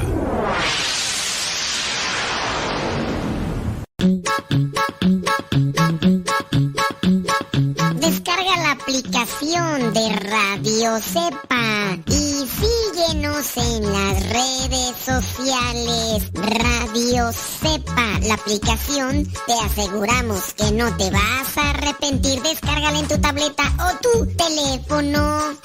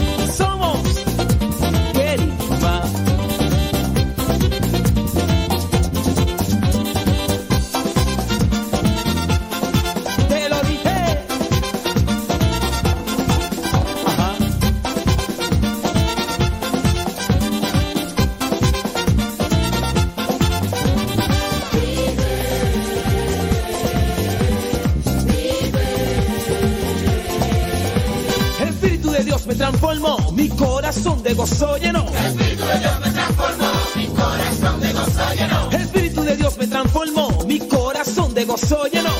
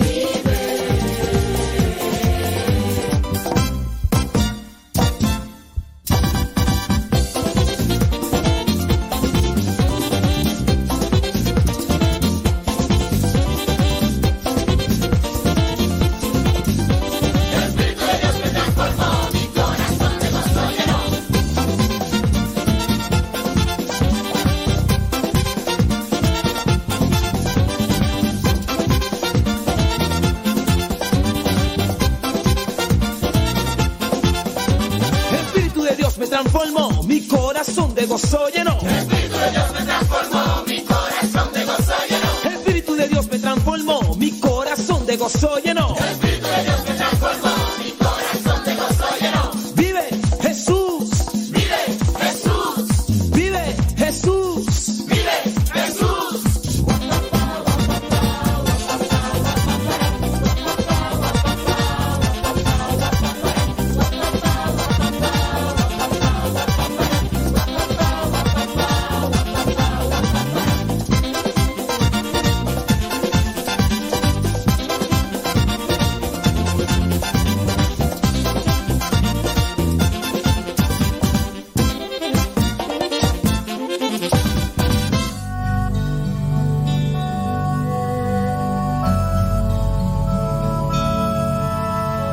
Evangelio de todos los días directamente hasta tu celular. Es muy sencillo. Hay una aplicación que se llama Telegram.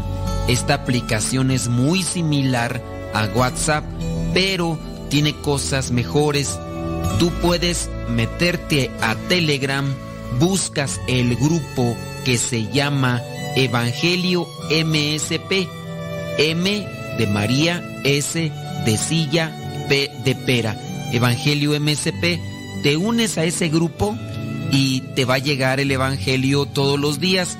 Es un grupo privado, nadie más ve tu número. También lo que tú puedes ver y leer en ese grupo y escuchar no te satura tu teléfono. Descarga la aplicación Telegram, la configuras con tu número de teléfono porque es igual que el WhatsApp y ya cuando lo configuras, abres Telegram y en la parte superior pones Evangelio MSP o también Evangelio Misa, todo junto, Evangelio Misa o Evangelio MSP y comenzarás a recibir nuestro Evangelio explicado todos los días.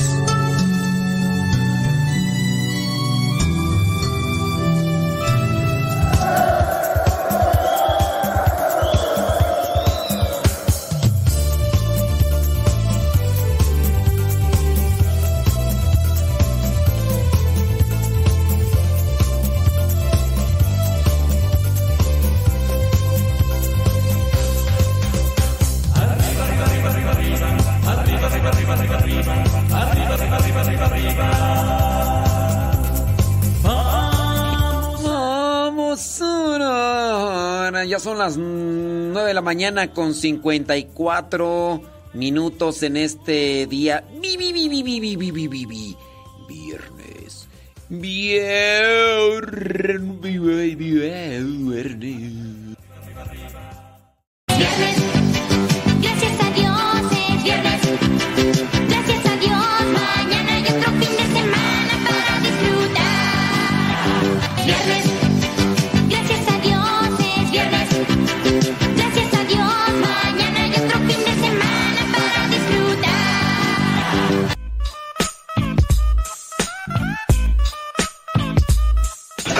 Buenas tardes, ¿quién habla? Bueno. Bueno. Buenas tardes, ¿de, de parte de quién eres? Me presento, señor. Mi nombre es Rodrigo Ruiz. Me comunico con ¿Y, usted. y, y, y tú de quién eres? Hablo por parte de la compañía de Telcel, señor. Me comunico con usted porque su línea fue seleccionada para obtener un paquete de regalo. ¿Cuál, cuál, cuál línea? A la línea a la cual me comunico, señor. Ah, no, mira, fíjate, ahorita no, o ¿qué, qué me andas ofreciendo? Ya, ya no sé ni de dónde me hablan del banco, Ra- no eres, no eres ratero, ¿verdad? Porque me traen bien hartos los rateros. No, señor, hablo por parte de la compañía de Telcel. ¿El motivo de mi llamada? Le comento el motivo de mi llamada para invitarlo a que forme parte de la compañía. Y no, mira, yo, no, ah, yo no, a mí, a mí no me andes invitando, ¿verdad? Porque ahorita no tengo chance y este fin de semana ya lo tengo ah, ocupado. Fíjate, que vienen unos parientes del norte y vamos a hacer una, una borrachera y por si gustas en el rancho de mi compadre Isidro, de mi compadre Isidro en las jilguerillas. Ah, entiendo, señor. Sin embargo, también es para que usted genere un gran ahorro en su línea celular. De igual Ahorro, ahorro, mira, nunca ahorro nada desde morrillo y nunca me ha gustado ahorrar. Fíjate que, ¿para qué ahorra uno?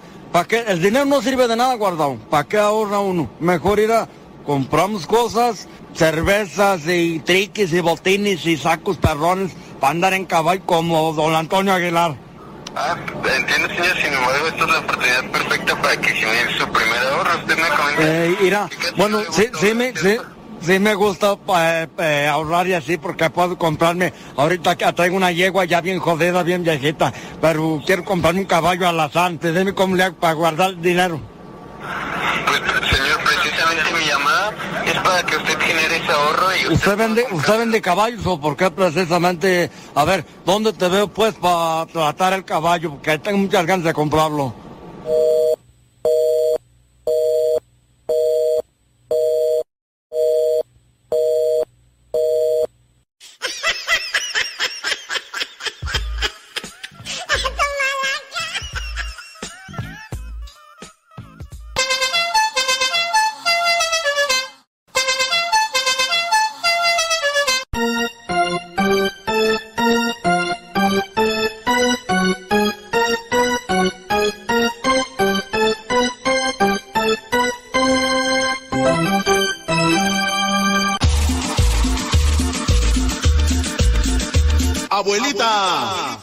Tu nieto y ya llegué.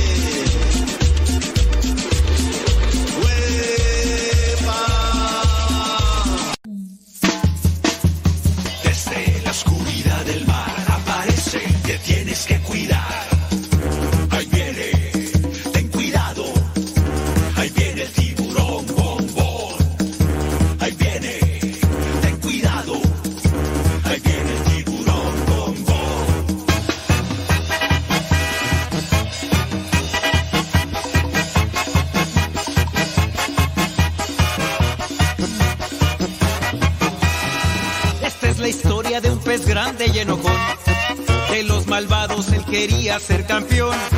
A los otros peces perseguía sin razón. No lo querían por ser malo y muy grosero. Pesado y muy sangrón.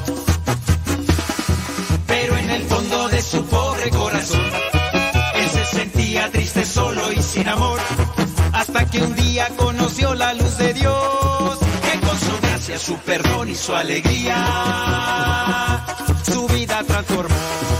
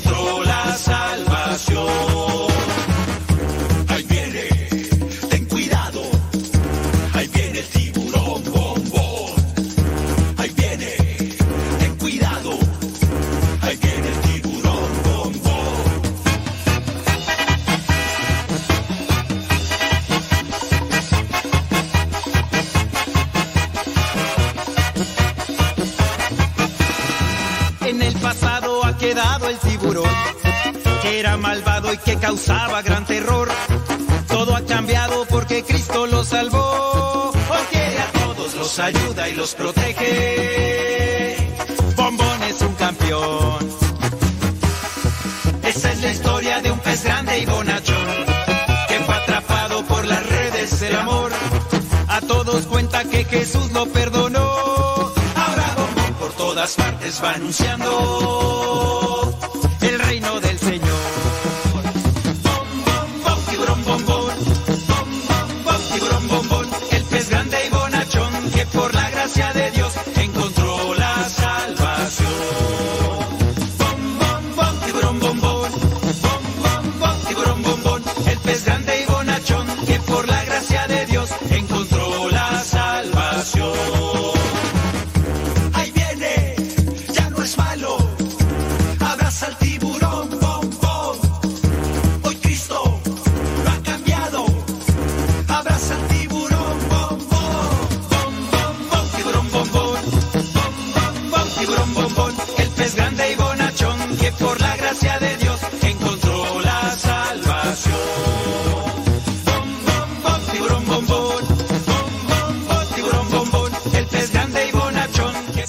señores, chiquillos y chiquillas, chamacos y chamacas, muchísimas gracias.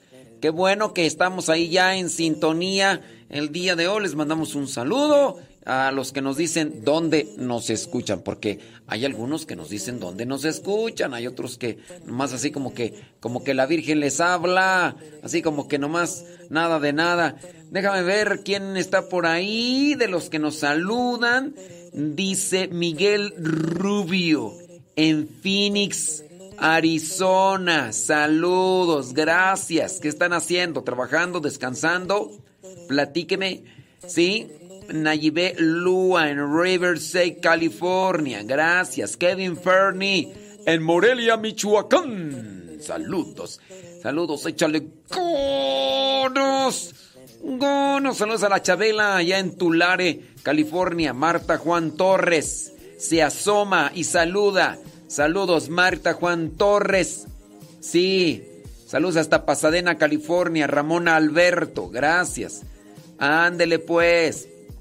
Saludos, dice por aquí, por allá. Bli, bli, bli, blu, blu, blu. Saludos, dice desde California. Ana Rivera. Gracias, muchas gracias. ¿Quién más? Tú, bla, bla, bla. Exactamente. Saludos, Betty Galvana. Em, Leti, al ratito veo tu mensaje. Nada más dame chance porque ando del tingo al tango. Ando del tingo al tango, ya ves. Ya ves cómo andamos, pero al ratito reviso tu mensaje y ya te, te respondo. Cuauhtlán Izcalli, Estado de México, Mari Biguri, gracias. Gracias. Desde Escondido, California, dice Tere Ávila. Bueno, saludos, muchas gracias. Dice por acá, bli, bli, bli, blu, blu, blu, bla, bla, bla. Bueno, pues son de los mensajes que alcanzo a mirar. De los mensajes que alcanzo a mirar.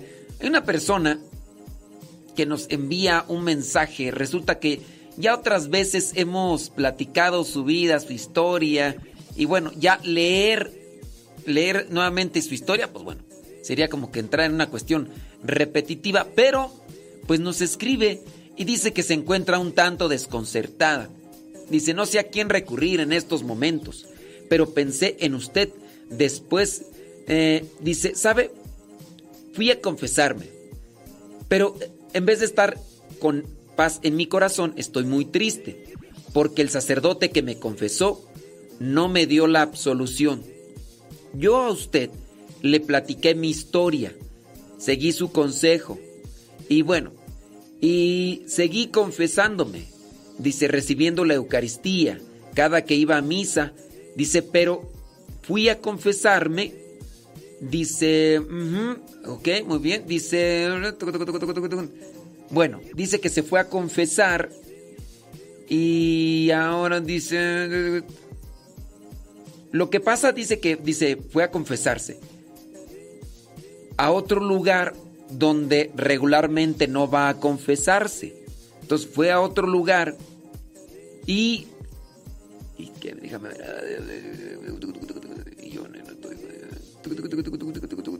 Bueno, es que me escribe aquí muchas cosas. Dice, estoy muy triste. Bueno, después de todo lo que me escribió acá, dice, por no poder recibir porque no le dio la absolución el sacerdote. Le pido que ore mucho por mí. me vayan a recibir en muchas ¿eh? de mi mensaje. Bueno, Espíritu Santo me ayude en el misterio. Ok, no sabemos, no sabemos por qué el sacerdote no le quiso dar la absolución. La persona que nos escribe está separada. Está separada de su esposo. No vamos a leer ya la historia de por qué está separada, pero está en esa situación. Está separada. Ella se estaba confesando, estaba recibiendo la comunión, está separada, pero ahora fue a otra iglesia y en esa otra iglesia, pues el sacerdote dice que no le quiso dar la absolución, no le quiso dar la absolución y pues ahora está triste. ¿Por qué en ocasiones tú puedes estarte confesando con alguien y por lo que me platica, pues no es ella la del problema? Lo único que debería de impedir que nosotros recibamos la comunión es el pecado.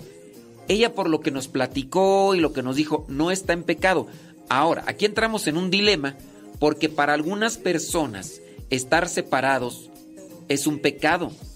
O sea, si te separas es pecado.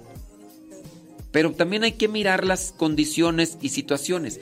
Cuando la persona está en una situación de sufrimiento por lo que es la violencia psicológica, la violencia sexual, la violencia verbal, la violencia física, lo más recomendable es que esa persona se separe del verdugo. Y entonces, ¿qué es lo que sucede? Pues que para algunas personas, obviamente, porque no están en esa situación, porque no están en los zapatos de esa persona, déjame decirle a esta persona a ver si nos está escuchando. Eh, en este momento estoy platicando de tu caso en el programa de hoy. Bueno, a ver si nos escucha, porque pues a veces, ¿verdad? A veces en estas circunstancias no nos escuchan, pero pues a ver si está ahí. Si no, pues ya ni modo, pues ahí. Ahí que quede grabado el programa para que después lo escuche. Bueno, les decía, para ciertas personas, obviamente estando desde la tribuna, les es muy fácil opinar. Les es muy fácil opinar. Y dicen, es que no te debes de separar, es tu cruz. Y si te golpea, si te maltrata, si abusa de ti sexualmente, si abusa de ti psicológicamente y verbalmente, aguanta, esa es tu cruz. O sea, ahí tienes que morir. Si te mata no importa, pero esa es tu cruz. Y yo digo, no. No, o sea, el único que en este caso que entregó su vida por nosotros es Cristo. Y, y sí, o sea, sí hay que defender el matrimonio, sí hay que entregarse por el matrimonio. Pero cuando ya hay abuso de todas las cosas que ya les mencioné, yo digo, mejor distanciense. No es pecado distanciarse de un verdugo, de uno que atenta contra tu vida, de alguien que atenta contra tu integridad. Tú tienes tus hijos, te debes a tus hijos, te debes de entregar a tus hijos. Y hay personas que desde afuera pueden decir, no, tiene que quedarse. Si en su caso, porque es que no nos dice la persona, si en su caso esta persona pudiera decir, es que el sacerdote no le dio la absolución porque también para este sacerdote es situación de pecado el haberse distanciado del verdugo, pues yo digo, respeto mucho la opinión de, del padre, pero en mi consideración no es pecado separarse de un verdugo. No es pecado. Es que, ¿cómo, es que te tengas que quedar ahí? Es una mala interpretación de entrega y de sacrificio. Es una mala interpretación de entrega y de sacrificio. El mismo Jesús, teniendo en cuenta, nuestro Señor Jesucristo, teniendo en cuenta que no era el momento, no era la hora, incluso huyó muchas veces de esos momentos en los cuales ya los judíos querían lincharlo. Se acordarán de aquel momento en el que lo sacaron de la sinagoga y lo llevaron allá a lo alto de una montaña porque querían arrojarlo de esa montaña, pero Jesús pasó entre medio de ellos y se escapó. Porque todavía no había llegado el tiempo. O sea, no era morir por morir. Si en este caso era entregar la vida, pero había un tiempo y había una manera. Pero sí, hay personas que todavía puede ser que consideren pecado separarse. En nuestra consideración, no. Y en este caso pareciera ser, es que no nos dice la persona, no nos dice, nomás nos dice que el sacerdote no le quiso la absolución, pero no le dijo por qué.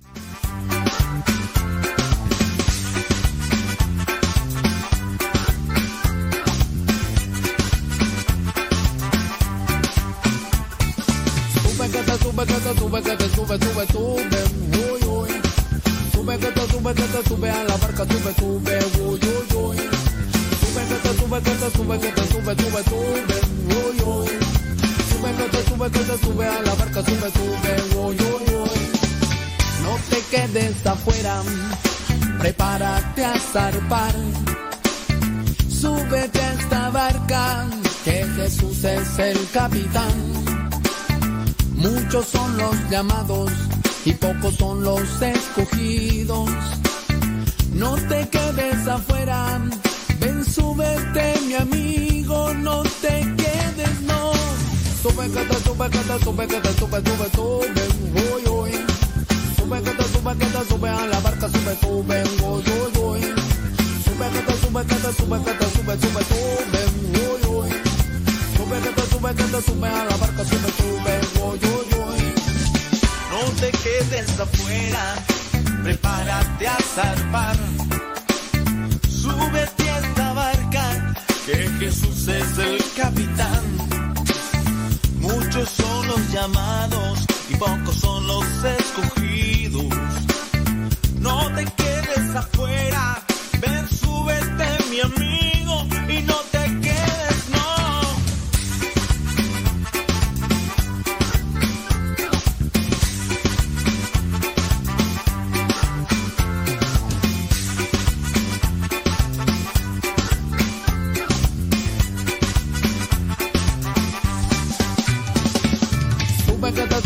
te sube, que te sube, sube, sube, uy, uy. Sube que te sube, que te sube a la barca, sube, sube, uy, uy, uy. Sube que te sube, que te sube, que te sube, sube, sube, uy, uy. Sube que te sube, que te sube a la barca, sube, sube, uy, uy, uy. Sube que te sube, sube que te sube, sube que te sube, que te sube, sube, sube, sube, sube que te sube, sube que te sube, sube que te sube, raqui, pam, pam. Sube que te sube, que te sube, que te sube, sube, sube. Sube que te sube, que te sube a la barca, sube, sube, uy, uy, uy. Sube que te sube, que te sube, que te sube, sube, sube, uy, uy. Sube que te sube, que te sube a la barca, sube, sube, uy, uy, uy. Sube que te sube, sube que te sube, sube que te sube, que te sube, sube, sube, sube, sube que te sube, sube que te sube, sube que te sube, raqui, pam, pam. Sube que te sube, que te sube, que te sube, sube, sube. Sube que sube, que sube a la barca, sube, sube, tú también.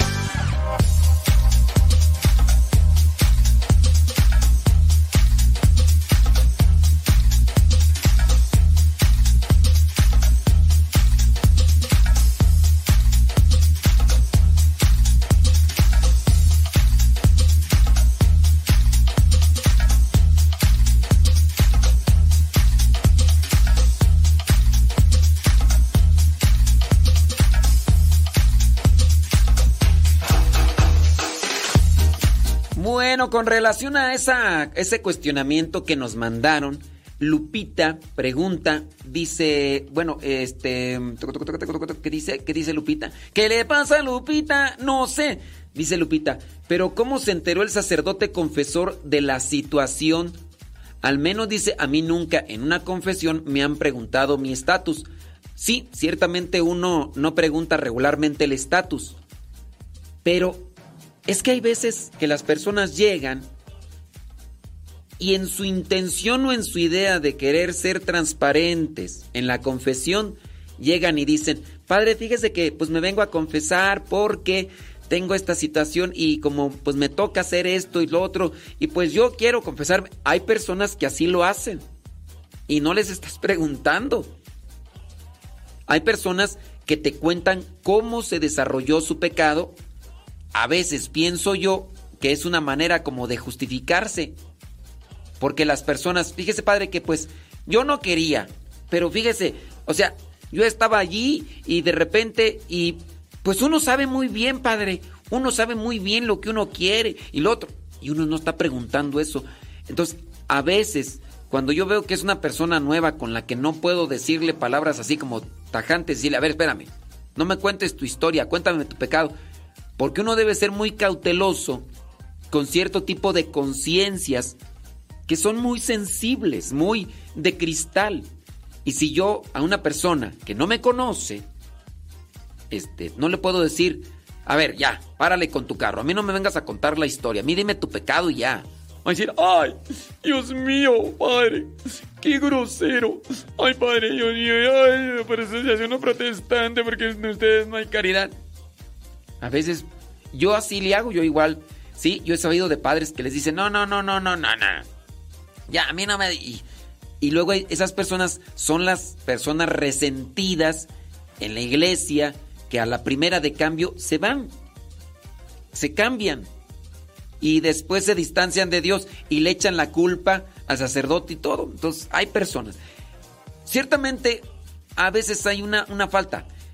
Esta señora pues, no, no, no nos está escuchando, ni modo. Yo quería responderle ahorita en el, en el momento, me mandó la pregunta y todo y la situación. Yo le quise ayudar, pero pues no, no se pudo, ¿verdad? Esta señora se separó de una situación matrimonial que no era conveniente. Se estaba confesando, estaba comulgando, ahora va a otra iglesia y en esta otra iglesia el, el sacerdote, que no le conoce, hace un juicio de manera rápida y le dice, no te doy la absolución porque estás en pecado, porque te separaste. Ahora, puede ser posible que esta señora llegó y contó, que yo no lo sé, pero es una suposición, porque como no está ahí, pues nos hubiera dicho ya, pero puede ser que haya empezado a entrar ahí todo su rollo. ¿Qué es lo que se debe decir en la confesión?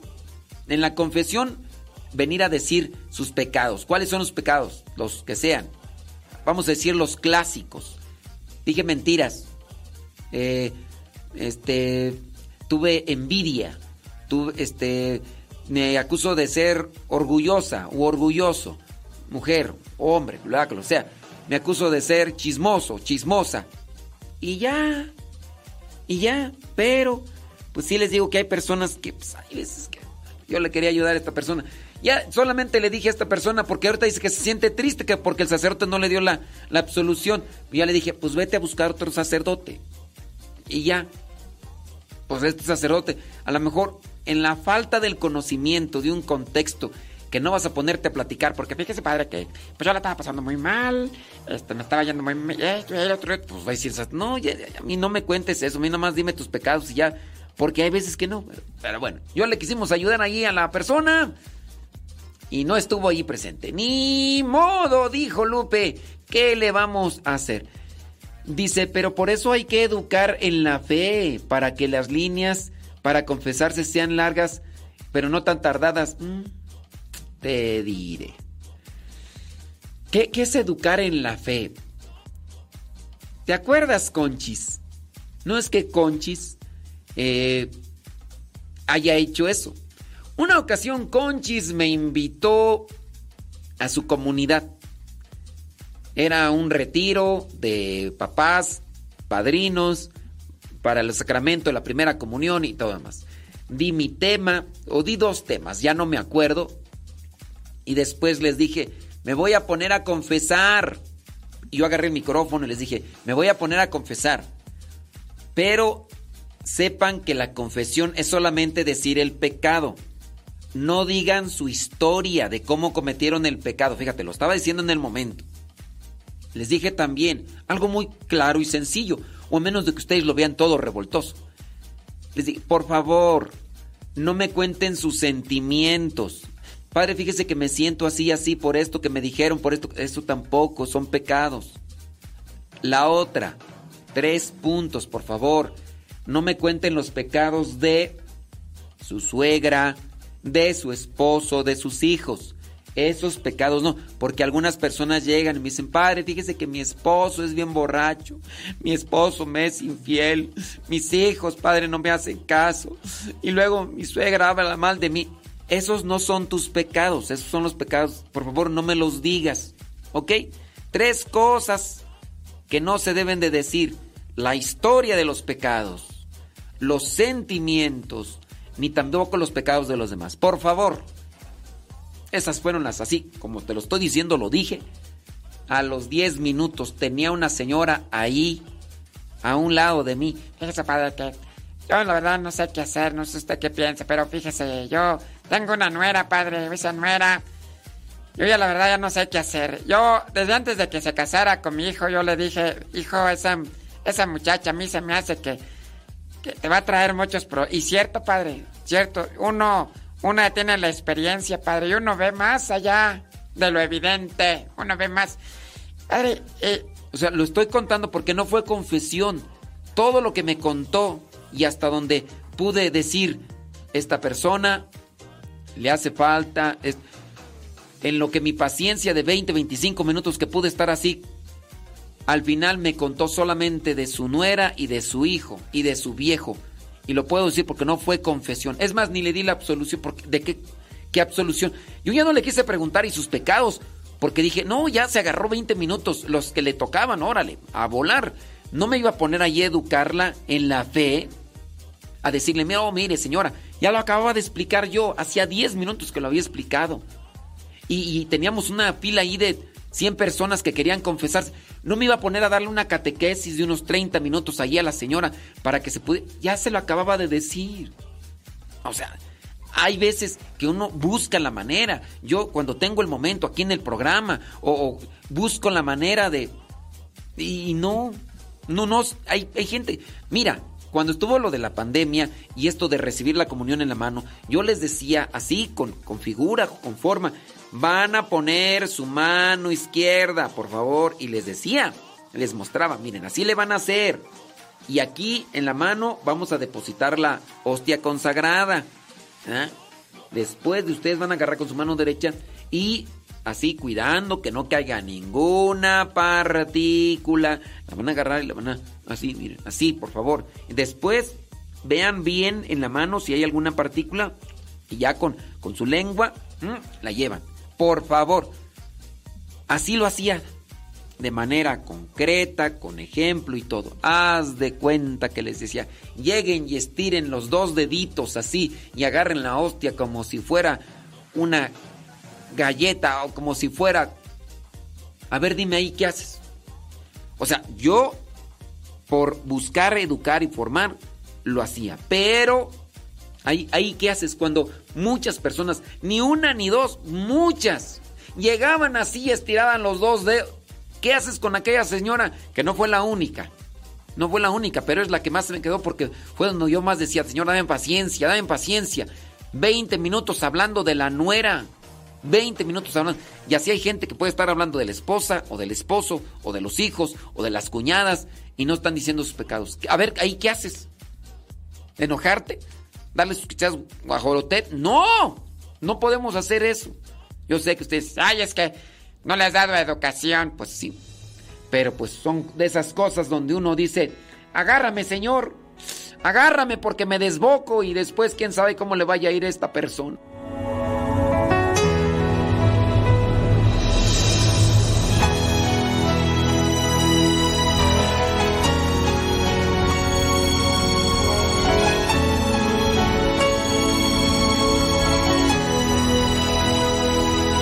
Toma mi corazón, hazlo de nuevo,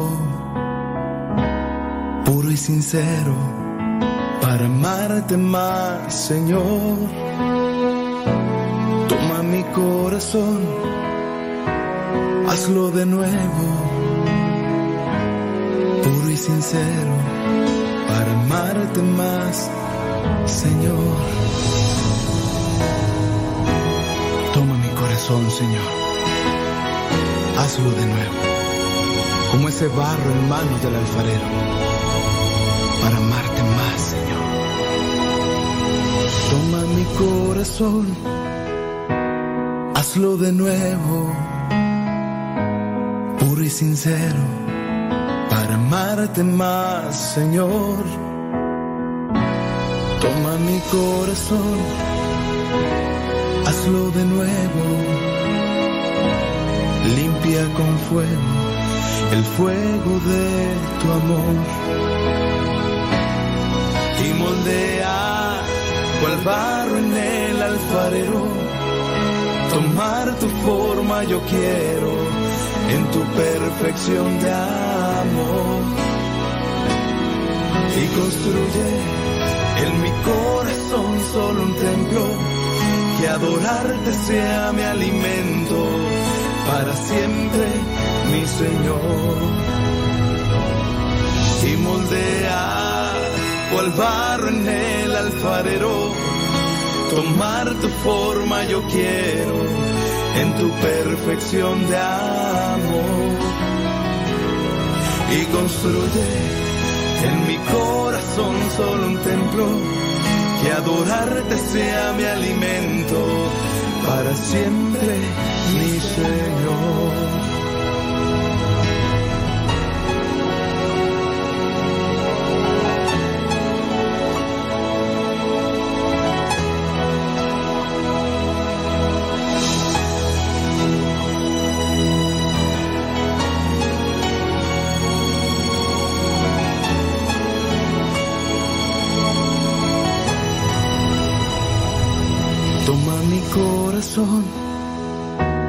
Hazlo de nuevo,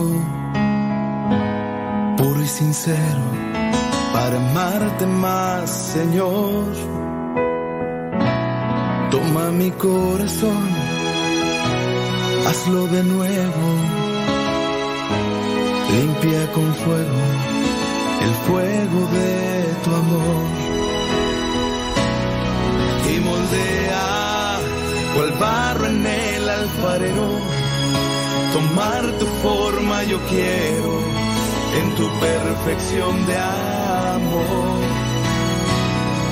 Y construye en mi corazón solo un templo de adorarte sea mi alimento para siempre, mi Señor.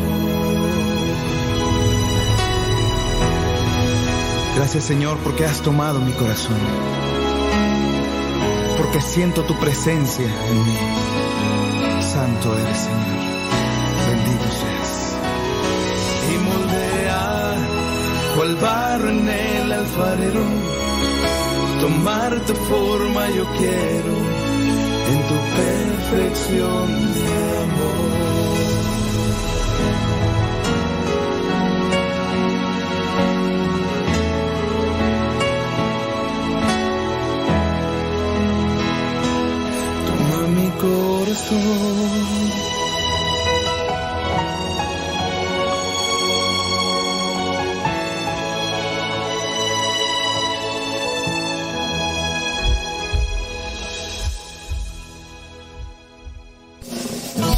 Hace tiempo sucedió este encuentro que me has dado. Ay, Jesús de Veracruz. Oigan, este, haciendo un, un cambio, un, un poquito el giro de, de lo que ya estamos hablando, de las cosas, de la misma carta, la señora que nos escribió, pero que pues no nos está escuchando, ¿verdad? Porque pues ya saben, en ocasiones pues llega el momento de descansar, de a lo mejor, a lo mejor le tocó trabajar, no sabemos, pero ya le mandamos respuesta ahí a la persona. Ya hablamos de esto de la de la confesión y otras cosas más. Hablando de estas características que pueden dar a conocer que Cristo ha nacido en nuestras vidas es sobre nuestro comportamiento.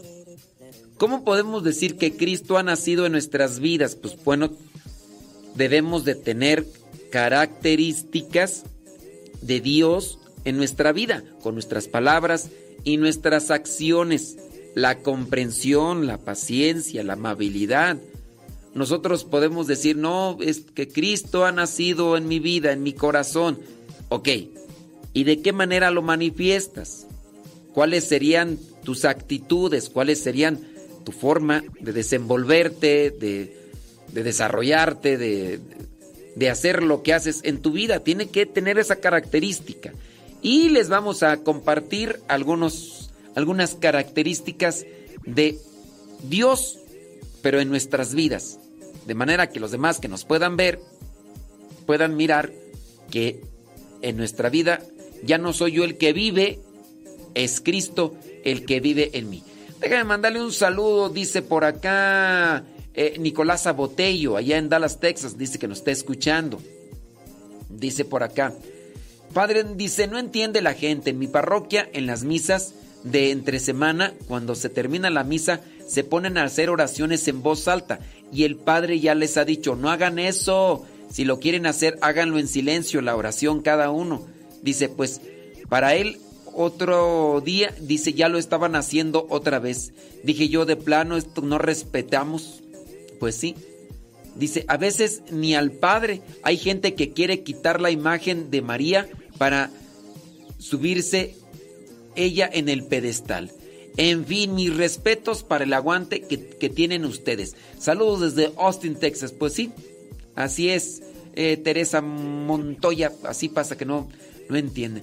Saludos, dice acá eh, Yadira, Yadira Rivera desde Minnesota.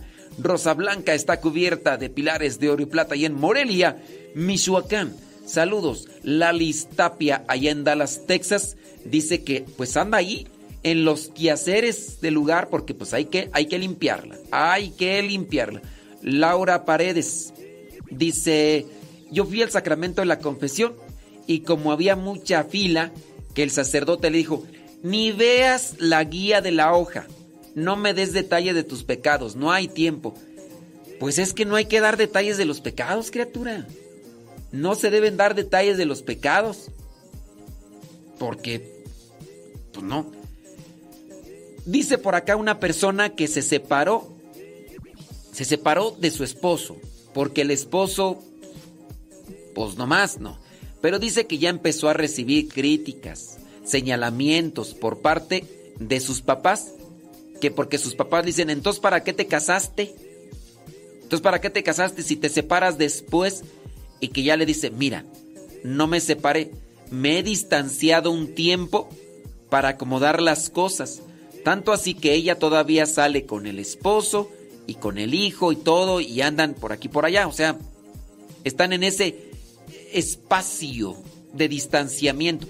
Claro está pues que pues, a lo mejor esta señora no le ha dicho a sus papás ni debería de decírselo porque pues, yo a veces creo que no es tan conveniente que los esposos les digan a sus papás de la situación complicada y difícil en la que están viviendo.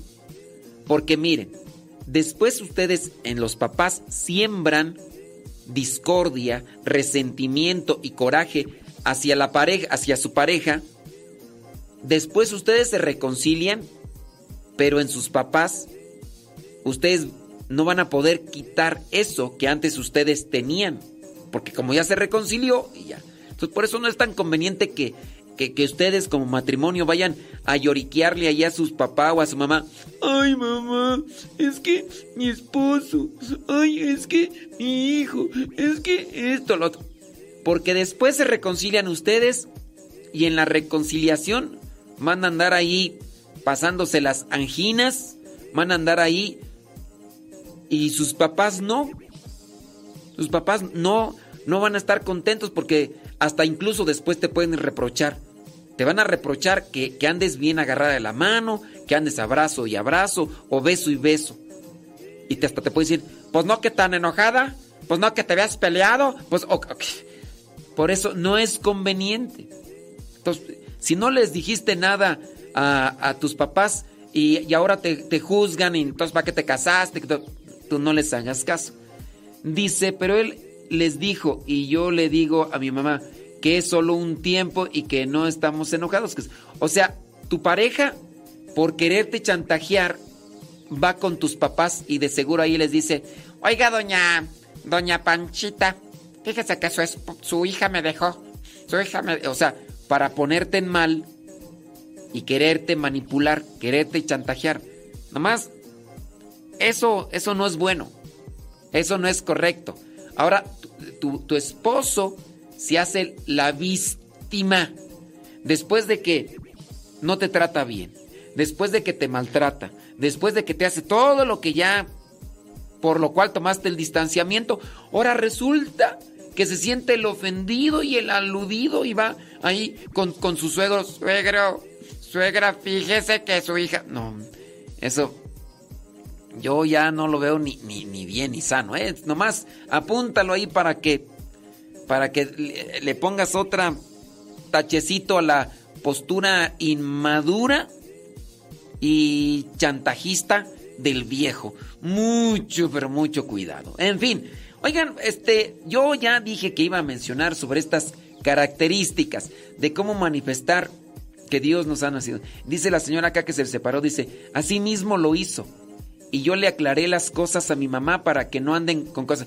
No le andes aclarando las cosas a tu mamá. No le andes aclarando. Si, si tu mamá se quiere quedar con la historia que el viejo chantajista que tienes quiso presentarles, porque muy seguramente este viejo chantajista se las quiso acomodar a su modo para hacerte presentar como la mala del cuento. Y eso, eso, eso no es bueno. Eso no es cristiano. Y yo digo que no le voy a seguir y ahí vamos otra vez. Oiga, vámonos con estas características para manifestar lo que Dios hace en nuestras vidas y cómo manifestar que Dios ha nacido en nosotros. Cualidades de Dios. Bueno, una cualidad de Dios importante es que es un amor que nunca deja de ser. Cualidad de Dios, yo puedo decir, Dios ha nacido en mi corazón. Bueno, el amor de Dios es eterno. Es el amor de Cristo entre nosotros. Es el vínculo perfecto. Este amor propio de hermanos es el mismo amor para los esposos, solamente que hay que intensificarlo. Es un amor que nunca deja de ser. Característica, cualidad del amor de Dios en mi vida para decir, Dios ha nacido en mí, a Dios lo llevo conmigo, es una cualidad que yo debo también de presentar a los demás. Cuando el amor se apaga o se disminuye, el respeto también. Cuando el amor se opaca, los detalles también. Cuando el amor se apaga, ya no hay bondad, ya no hay alegría, ya no hay comprensión. Ya, si no hay amor, pues ¿qué hay? Todo lo contrario al amor. Si se apagó el amor de Dios en nosotros, ya no hay respeto. No hay respeto al otro, no hay caridad para el otro. Entonces, ¿tú quieres decirle a los demás que, que Dios ha nacido en ti? Pongamos solamente el ejemplo.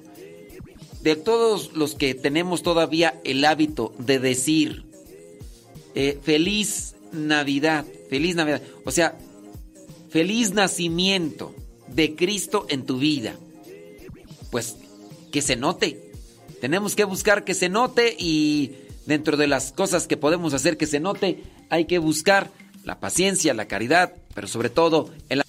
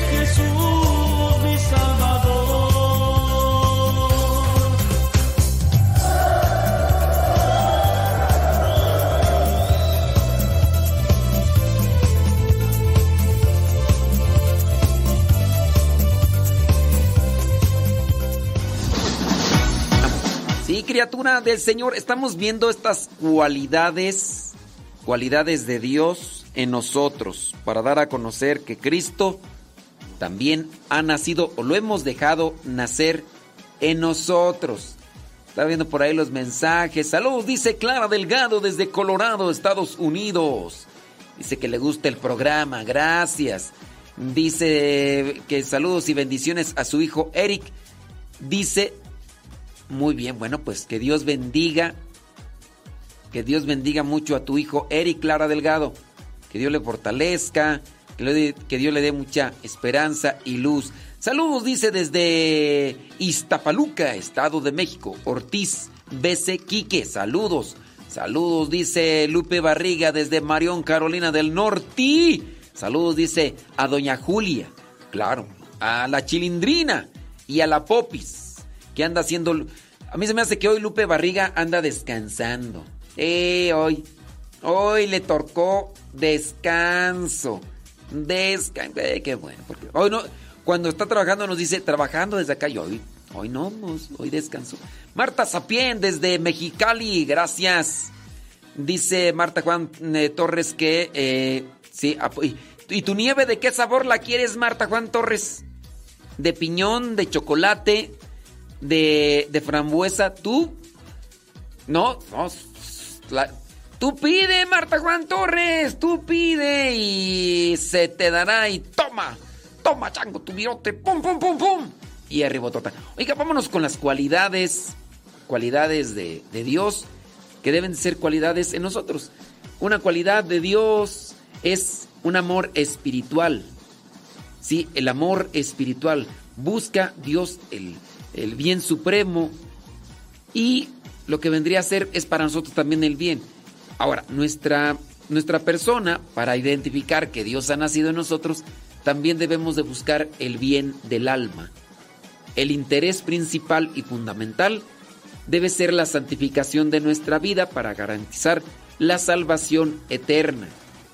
Entonces, una cualidad de Dios es el amor espiritual, que es algo que se debe de que se debe de reflejar en nosotros. Hay amor espiritual. Si hay amor espiritual, debemos de aspirar a la santidad. Si hay amor espiritual, debemos de aspirar a la santidad. Si no aspiramos a la santidad, pues quién sabe por dónde estemos caminando. Y a veces podemos estar incluso hasta dentro de un grupo de iglesia y no aspiramos a la santidad. Un matrimonio que no aspire a la santidad no aspira a la felicidad, a la estabilidad. Hay matrimonios que lo que a lo único que aspiran es a ver quién ganan, a ver quién deja callado a su pareja, humillándolo, desprestigiándolo, reprochándole, a ver cuándo gano una discusión y una batalla. Y habrá personas que ya ni quieren discutir o pelear porque pues nunca nunca tienen una victoria en esas discusiones, en esos reproches, en esas cosas, cuando deberían de aspirar a la santidad. Pero claro, a veces hay el cansancio, ¿no? El cansancio de la persona dice, ya estoy harta, ya soy harto, ya no puedo con esta sopilota, ya no puedo con esta, ya no te quiero mujer, por mí, ay, cucaracha, y porque tienes las orejas como ya del nistamal. Y na- naranja, dulce, limón, partido, limón, limón, mí el maricho, borracho y perdido, damido por los perros, damido por los puercos, por tu amor, no lo vayan a. Pues sí, triste esa relación de esposos donde el esposo ya no puede estar en la casa porque es puro escuchar reproches, quejadera y el esposo pues se mantiene a la defensiva y ya después también dirá cosas de la esposa. El esposo quisiera estar en la casa con la esposa, pero nomás lo que escucha es puro recriminación, reproches. El esposo se queja de la esposa y la esposa se queja del esposo. ¿A quién le crees? Cuando los dos se tiran tierra, ¿a quién le crees cuando ninguno pone de su parte? Solamente ponen las cosas malas en las que no. Ahí hablamos de otra cualidad de, de Dios, del amor de Dios, que debe ser una cualidad también nuestra, es un amor voluntario. El amor voluntario no es emocional, sino intencional. Intencional. Muy bien, muy bien. ¿Qué haces, hablando de los matrimonios, qué haces cuando encuentras a una guacamaya o a un cotorro de la otra parte? Ya te dice, ya te grita, ya te reclama, ya te reprocha, ya te eh, evidencia, ya te el otro. ¿Qué haces? Es que siempre dice que yo, que la, que... ¿Qué haces? Cuando tú estás igual o peor, nada más buscas una oportunidad o encuentras una oportunidad en la cual tú te puedes desahogar y ánimas que no amanezcan ni se hago de madrugada. Empieza la verborrea. Te quejas y estás igual.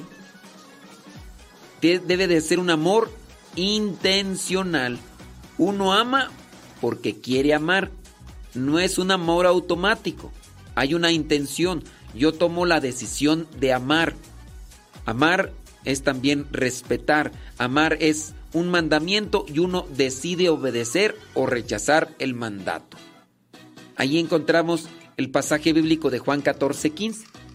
El que no ama no ha conocido a Dios. Dios ha nacido en nosotros. Cristo ha nacido en nosotros. ¿De qué manera lo manifestamos? Es un amor voluntario. Nos quejamos de los demás y nosotros somos hasta peores, dicen ahí en mi rancho. Otra característica o cualidad del amor de Dios es incondicional. No está condicionado por ser amado. Aunque a uno no le amen, debemos seguir amando. Si no me aman, no me respetan, no me quieren, no, no hay bondad, no hay caridad. Pues aunque no me amen, yo voy a seguir amando. Entonces, es un amor incondicional, no es condicionado. Condicionado, si me amas, te amo. Si me respetas, te respeto. Si, si me si tienes detalles conmigo, vas a tener detalles de mi parte para allá. Entonces, no es un amor condicionado. No podríamos amar si Cristo no nos hubiera amado primero. Entonces, hay que también reflejar en nosotros ese amor incondicional para que los demás crean verdaderamente que Dios ha nacido en nosotros. Porque le remarcamos ese punto. Llega diciembre, llega enero y ¡ay, feliz Navidad! ¡Feliz Navidad! Nomás de dientes para afuera. Nomás decimos feliz nacimiento y en, en nuestra vida no se nota. No se nota. Que se te note. Que se te note. Que se nos note a todos. Vámonos al otro. La cualidad del amor de Dios es un amor responsable. Responsable. Cumple fielmente sus deberes. No hace las cosas de mala gana. Es responsable. Te casaste, asume compromisos de casado. Te casaste, asume compromisos y deberes de esposo, de padre de familia.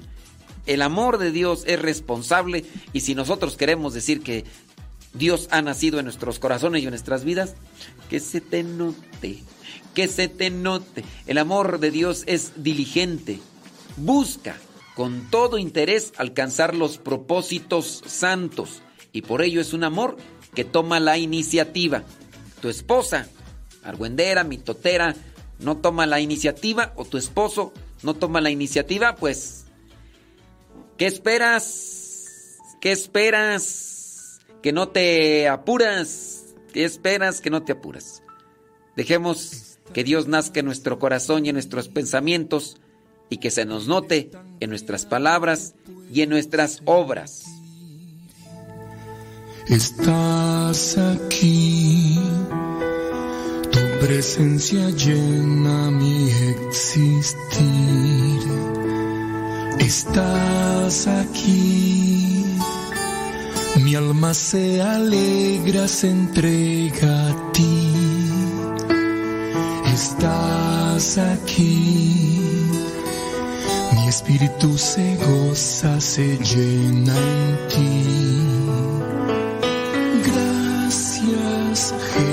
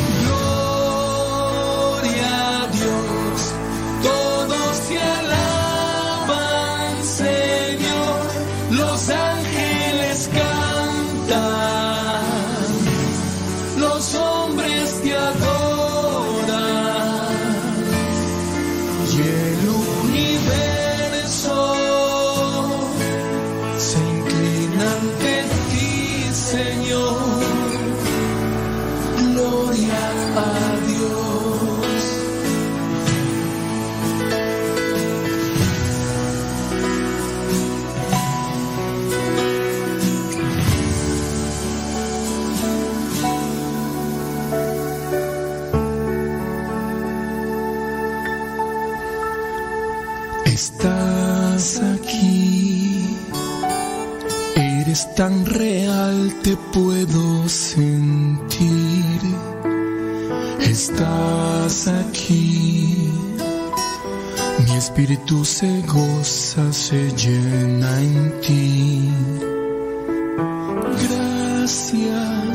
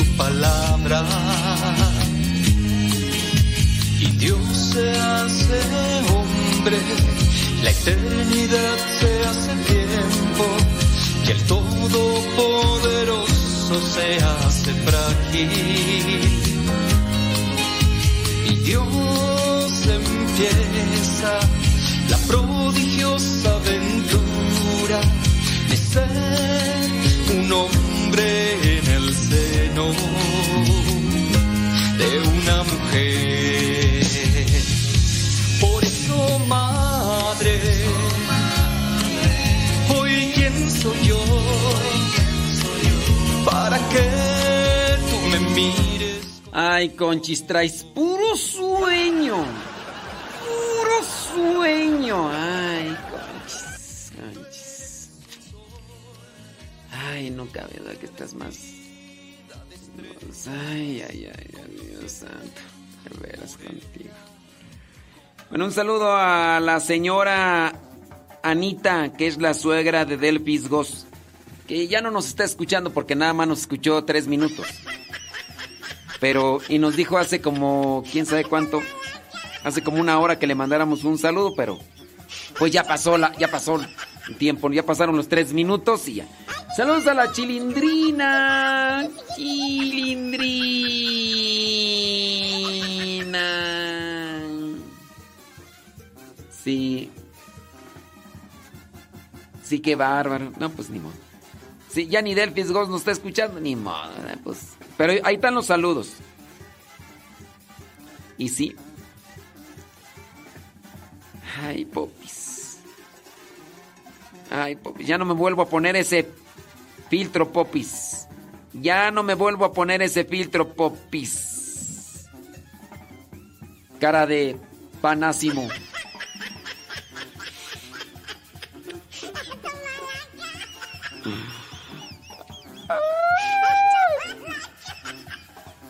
Ándele. Sí, mira, mira nada más. Mira nada más. Tiriririri. Vamos a ver. Sí. Ay, conchis. Traes puro sueño. Puro sueño. Dice Leito Rojas que ella sí nos está escuchando. Sí, pero a ti no te vamos a mandar saludos.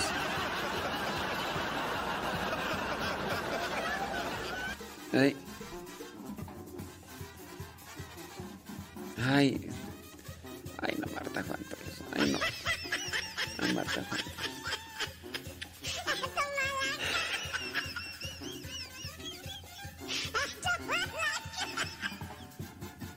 Sí.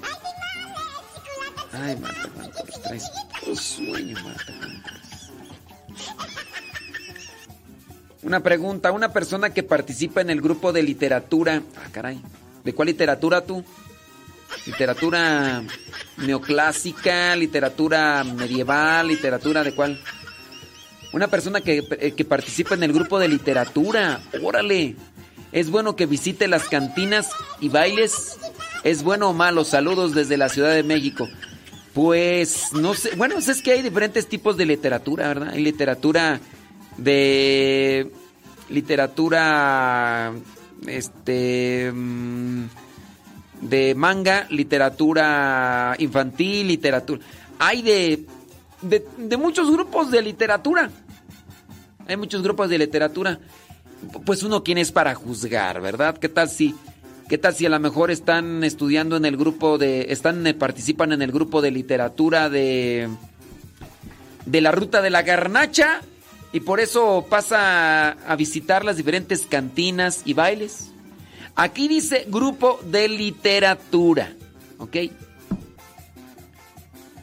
Uno quién es para juzgar a esos grupos de literatura. Nosotros no vamos a hablar de los grupos de literatura. Sí. No sé a cuáles grupos se refiere, ¿verdad? Pero, pues bueno. Saludos, dice... Saludos a, la señora Anita, que ella es ministra extraordinaria de la comunión, y le llevaba la comunión a su nuera, Delphis Goss. A Delphis Goss le llevaba la comunión cuando estaba en el hospital. Qué bueno que ya, ya regresó. Sí, dice que la suegra sí nos sigue escuchando. Bueno, qué bueno. Dice, padre, yo me he propuesto seguir escuchando aunque no me salude ni lea mis mensajes, dice María Mercela Velasco. Bueno, pues. Víctima hasta el panteón, ¿verdad, María Marcela Velasco? Víctima hasta el panteón. Saludos, dice Sebas Toribio desde New York. Ándele pues. Hortensia Martínez, saludos. Gracias. Dice, eh, no siempre escribo porque estamos en el trabajo, pero hoy lo estoy escuchando siempre. Yo lo escucho todo el día. Me ayuda con sus programas, he aprendido mucho sobre mi fe. Saludos desde Searcy, Arkansas, Hortensia Martínez. Súbale a la radio. Nos puede mandar su mensaje a través del Telegram, arroba cabina radio sepa. Le ponen el signo arroba cabina radio sepa y así ahí estamos en comunicación. Víctima hasta el panteón. Dice Mariana Aguilera, yo pienso que de liturgia. Bueno, tú piensas, yo pienso, todos pensamos. Pero acá dice grupo de literatura. ¿Quiénes somos nosotros para andar interpretando? ¿Qué tal si ese se refiere al grupo de literatura y tú le andas cambiando? A ver, Mariana. Mariana, ¿quién eres tú para andar cambiándolo? Ella escribió grupo de literatura. ¿Y qué tal si sí es el grupo de literatura? Y, y tú... A ver, Mariana. Mariana. Mariana. A ver, Mariana. ¿Quién eres tú para andar cambiando eso? A ver, Mariana. Sí, porque aquí todos buenos somos para opinar, pero ¿y qué tal si ese es grupo de literatura? Digo yo. Digo yo. Oh, digo yo. Saludos, dice Pedro Castillo. Saludos, ándele con todo, Pedro Castillo. Verónica Flores. Saludos, dice. mm, Bli, bli, bli, blu, blu, blu, bla, bla, bla. Sí, ándele pues. Claro. Me tomo mi chocomil. No, no es cierto, no tomo chocomil. Saludos, dice de Lucy León desde la Florida. Ya escuchándonos. Súbale a la radio. Ándele pues, hombre. Saludos a Elia Vázquez desde Bastrop, Texas. Súbele a la radio. Elia Vázquez, recomienda el programa. José Atlahuel dice que cómo estamos. Me gustaría platicar con usted. ¿Cómo le puedo hacer? No, José. Está, está bien difícil, José. Mira, en serio, no es por, no es por nada, pero les planteo allí en el diario misionero cómo ando del tingo al tango. ¿Sabes quién también quiere platicar conmigo? Mi mamá. También mi mamá quiere platicar conmigo. Es que yo estoy en una estación de, de apostolado muy complicada, Josué. José. Estamos muy en una situación de veras. No es que... En serio. Nos escucha allá en Warson, Indiana. Sí, yo, yo sé que... Pero sí es muy complicado, mira. Estoy, ya, mira, ahí en el diario misionero, o sea, no es por justificarme, pero ahí en el diario misionero les planteo cómo va mi rol. De veras, en ocasiones, mi chance así de dormir bien a gusto. Hoy no me quería levantar. Ayer, los matrimonios que están en el Zoom, que tenemos una reunión con matrimonios en el Zoom, hace unos 20 días invitamos a muchos. Se reunieron más de 50 personas o 50 conexiones en el Zoom. Más de 50. A la siguiente semana ya nada más quedaron 40. Y ayer ya nada más estaban 30. Yo, pienso que para el próximo jueves ya nada más van a estar 20. Ahí en el Zoom. Zúmbalas, catazúmbalas. Si ustedes quieren integrarse a esas reuniones donde damos plática para matrimonios por el Zoom, les voy a dar el número para que me manden un mensaje y ya. Sí. Dice José Tlago, dice, estoy iniciando una radio, se llama Emisión. Iniciando por Facebook. Mira, vamos a hacer esto, José Atlahuet. Mándame las inquietudes que tengas por escrito, porque para platicar, eh, en, la plática eh, se me pasa el tiempo. Yo te podría responder tus cuestionamientos por escrito. Así, mira, en un lapso veo tu pregunta, tu cuestionamiento, tu comentario y te regreso o un audio o te regreso un escrito. ¿Cómo la ves?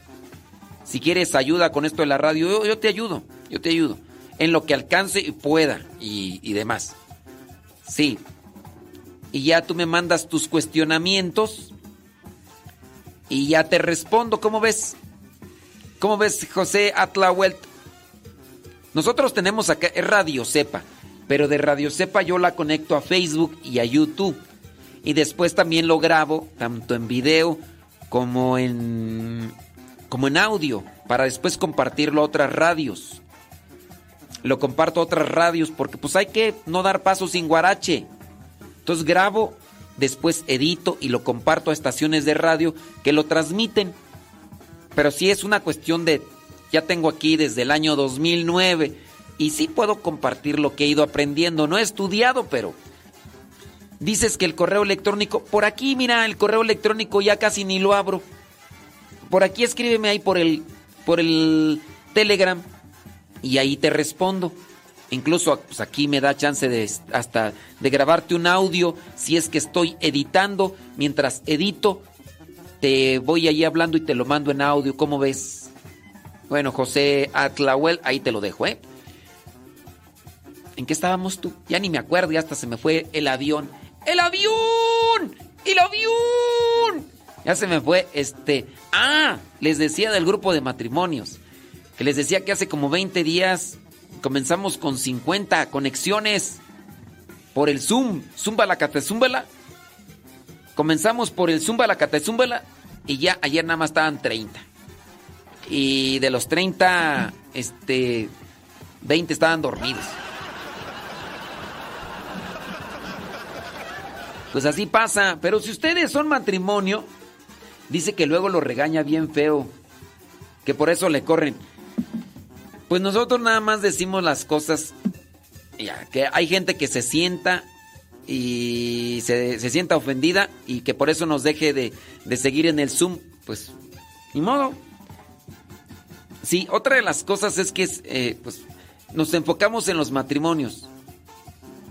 Porque a veces puede ser una persona ya divorciada o viuda y, a veces quieren que tratemos temas más bien personales y no, ahí nos enfocamos a los matrimonios. ¿Sí? Ahí les va el número de WhatsApp.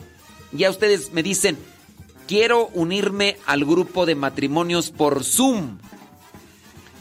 Les doy el número de WhatsApp y ya si ustedes quieren y ya me dicen, fíjense que incluso hasta algunas personas se salieron del grupo de matrimonio. Pues es que quién sabe, a lo mejor quieren escuchar solamente eh, cosas a su conveniencia. Pero, por ejemplo, ayer hablamos de las infidelidades. Ayer hablamos de las infidelidades y ya después otras personas nos hablaron de otros temas que pues ya no es cuestión de infidelidades, pero bueno. Sí, eh, a ver, dice José por acá.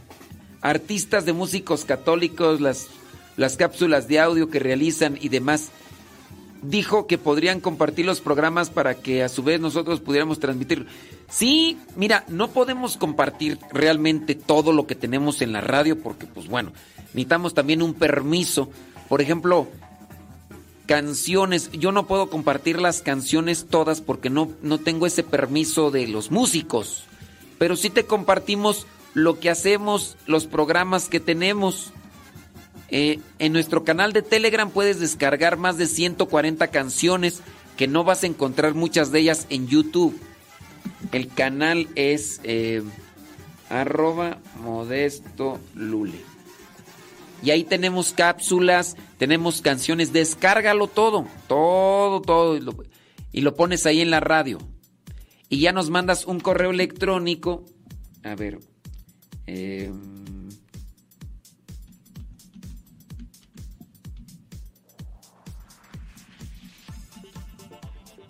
nos mandas un correo electrónico a esa dirección y ya te metemos en una lista y después te mandamos los programas. Ahora, solamente déjame decirte una advertencia. José, si tú haces radio por Facebook, ten mucho cuidado, compadre. Porque uno debe de ser muy cauteloso con las cosas que uno pone en Facebook. Música y videos, si están registrados, comenzarás a recibir cierto tipo de notificaciones. Y después Facebook cuando no hagas caso a las notificaciones te puede cerrar tu página. Te lo digo por experiencia. Cerraron una página con más de 600 mil seguidores. Había una página que se llamaba Películas Católicas. Y me dieron chance de entrar ahí. Así también le dieron chance a otras estaciones de radio. Yo ponía música que yo pongo cuando estoy transmitiendo en Facebook. Pero yo ya he seleccionado yo ya he distinguido la música que no está registrada y que puedo pasar por Facebook, de manera que así ya no recibo notificaciones. Pero si empiezo a poner música que está registrada, como Facebook no quiere pagar regalías, como si lo hace YouTube, Facebook te empieza a mandar notificaciones y si no haces caso, te tumba tu página. Ya sea música o sean videos. Porque si subes, por ejemplo, video de una película que está registrada, te, te mandan una notificación. Y si lo vuelves a hacer, te mandan una notificación. Y después de varias notificaciones, ya no te avisan, solamente te eliminan la página y ya no hay forma de restituirla. Pero bueno, ahí yo te lo dejo y, y échale galleta. Oigan, ahí les va el número del WhatsApp. El número del WhatsApp para que ustedes me manden un mensaje si es que se quieren unir. Pero recuerden que son pláticas para matrimonios.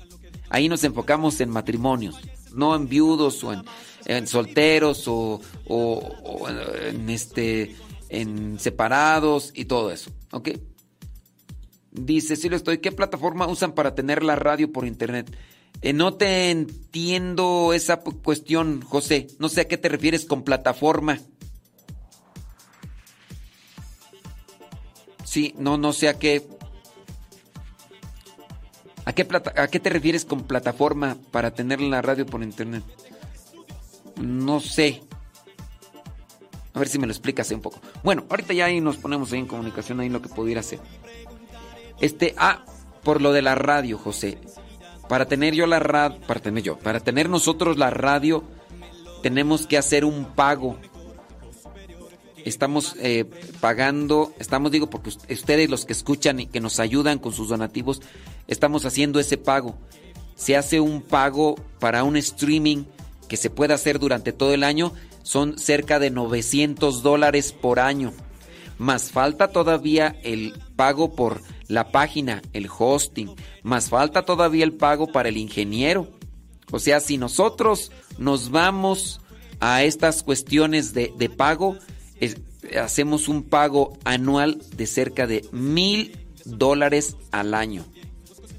Mil dólares al año. O sea, sí. Y aquí no le agrego el trabajo, compadre. Aquí no le agrego el trabajo. Porque si le agrego el trabajo, pues de dónde, con qué ojos divina tuerta.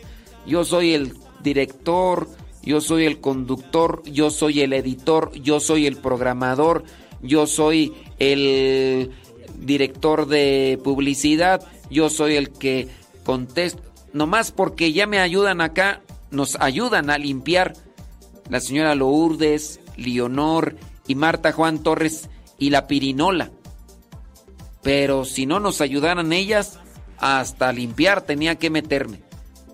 Pero sí, el trabajo de la radio es un trabajo muy, pero muy este, fuerte y desgastante. A veces ni comer y por eso me enfermé. Entonces, si te has decidido seguir al Señor, prepárate para la prueba. ¿eh? Prepárate para la prueba. Ya son muchos. Ah, ahí va el número, ahí va el número para- de WhatsApp para los que quieran meterse al grupo de matrimonios. Es solamente para matrimonios. Ahí va el número. Ahí va el número. Apúntelo. El número de WhatsApp es 56 30 80 45 63 56 30 80 45 63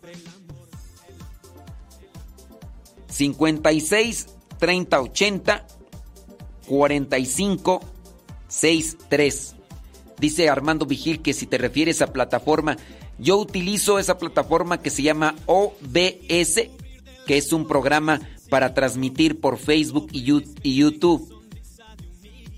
A esos, para transmitir por Facebook y YouTube utilizo OBS. Esa es la plataforma para transmisión. Pero está el streaming, está el hosting y están otras cosas más. Repetimos el número de WhatsApp. Esto es para que si ustedes quieren que los agreguemos al grupo de matrimonios por Zoom. Cada jueves a las 9 de la noche tenemos nuestra reunión. Esto es hora de México. Jueves de 9 a 10, aunque a veces se alargan como ayer, ¿verdad? Que se alargaron. 56 30 80 45 63. La plática es en vivo, no es de que, no, es en vivo. Les damos chance de responder preguntas y también que se desahoguen como ayer. 56 30 80 45 63. 56 30 80 45 63. Eso es para decir, tienen chance los jueves a las 9 de la noche, hora del centro de México, participar. Por ahí están, ¿quién es? Está Milton, ¿no? Y no me acuerdo quién más. Que ellos, para ellos son como las 12, una de la mañana. Son como las 12, creo, porque van como dos horas adelante. Gabriela y, Milton, a las 12 de la noche, allá en quién sabe dónde, en Estados Unidos, pero ahí están. Sí, ¿verdad? Es José este Gab- Gaby y Milton. Ahí están. Entonces, ahí tienen que 56 30 80 45 60 63. También ese es el también ese es el WhatsApp para pedirme el evangelio y se los mandamos por WhatsApp. Para pedir el evangelio, también ahí quiero el evangelio, ya los agregamos un grupo y ahí les va a llegar por WhatsApp ese mismo número. Si lo apuntaron, qué bien. Si no, ahí les va otra vez. Y ya con esto nos despedimos porque son las 11 de la mañana con 22 minutos. Es el mismo número para el evangelio, si lo quieren por WhatsApp, 56 30 80 45 63 para el evangelio por WhatsApp. Señoras y señores, que Dios les bendiga, pórtense muy bien. Nos, desconectamos. Nos desconectamos de Facebook y de YouTube. Seguimos acá en Radio Cepa, hoy día viernes 11 de noviembre. Nos desconectamos de Facebook y de YouTube. Seguimos acá en Radio Cepa. Melodía de amor, doy lo mejor, superior, que viva siempre el amor.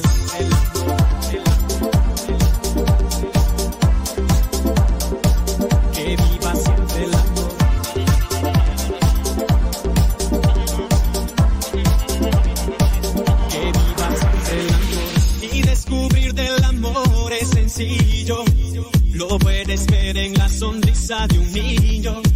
También lo puedes observar allá afuera. Cuando ayudas de cierta manera. Cuando estoy enamorado me siento bien. Le sonrío al que conozco y si no también. Busco siempre la manera de expresar. Con hechos y palabras de demostrar. Cuando estoy enamorado me siento bien. Le sonrío al que conozco y si no también. Busco siempre la manera de expresar. Con hechos y palabras de demostrar. Miraré al cielo y preguntaré dónde estás. La respirar y cantar. Melodía de amor. Doy lo mejor, lo superior.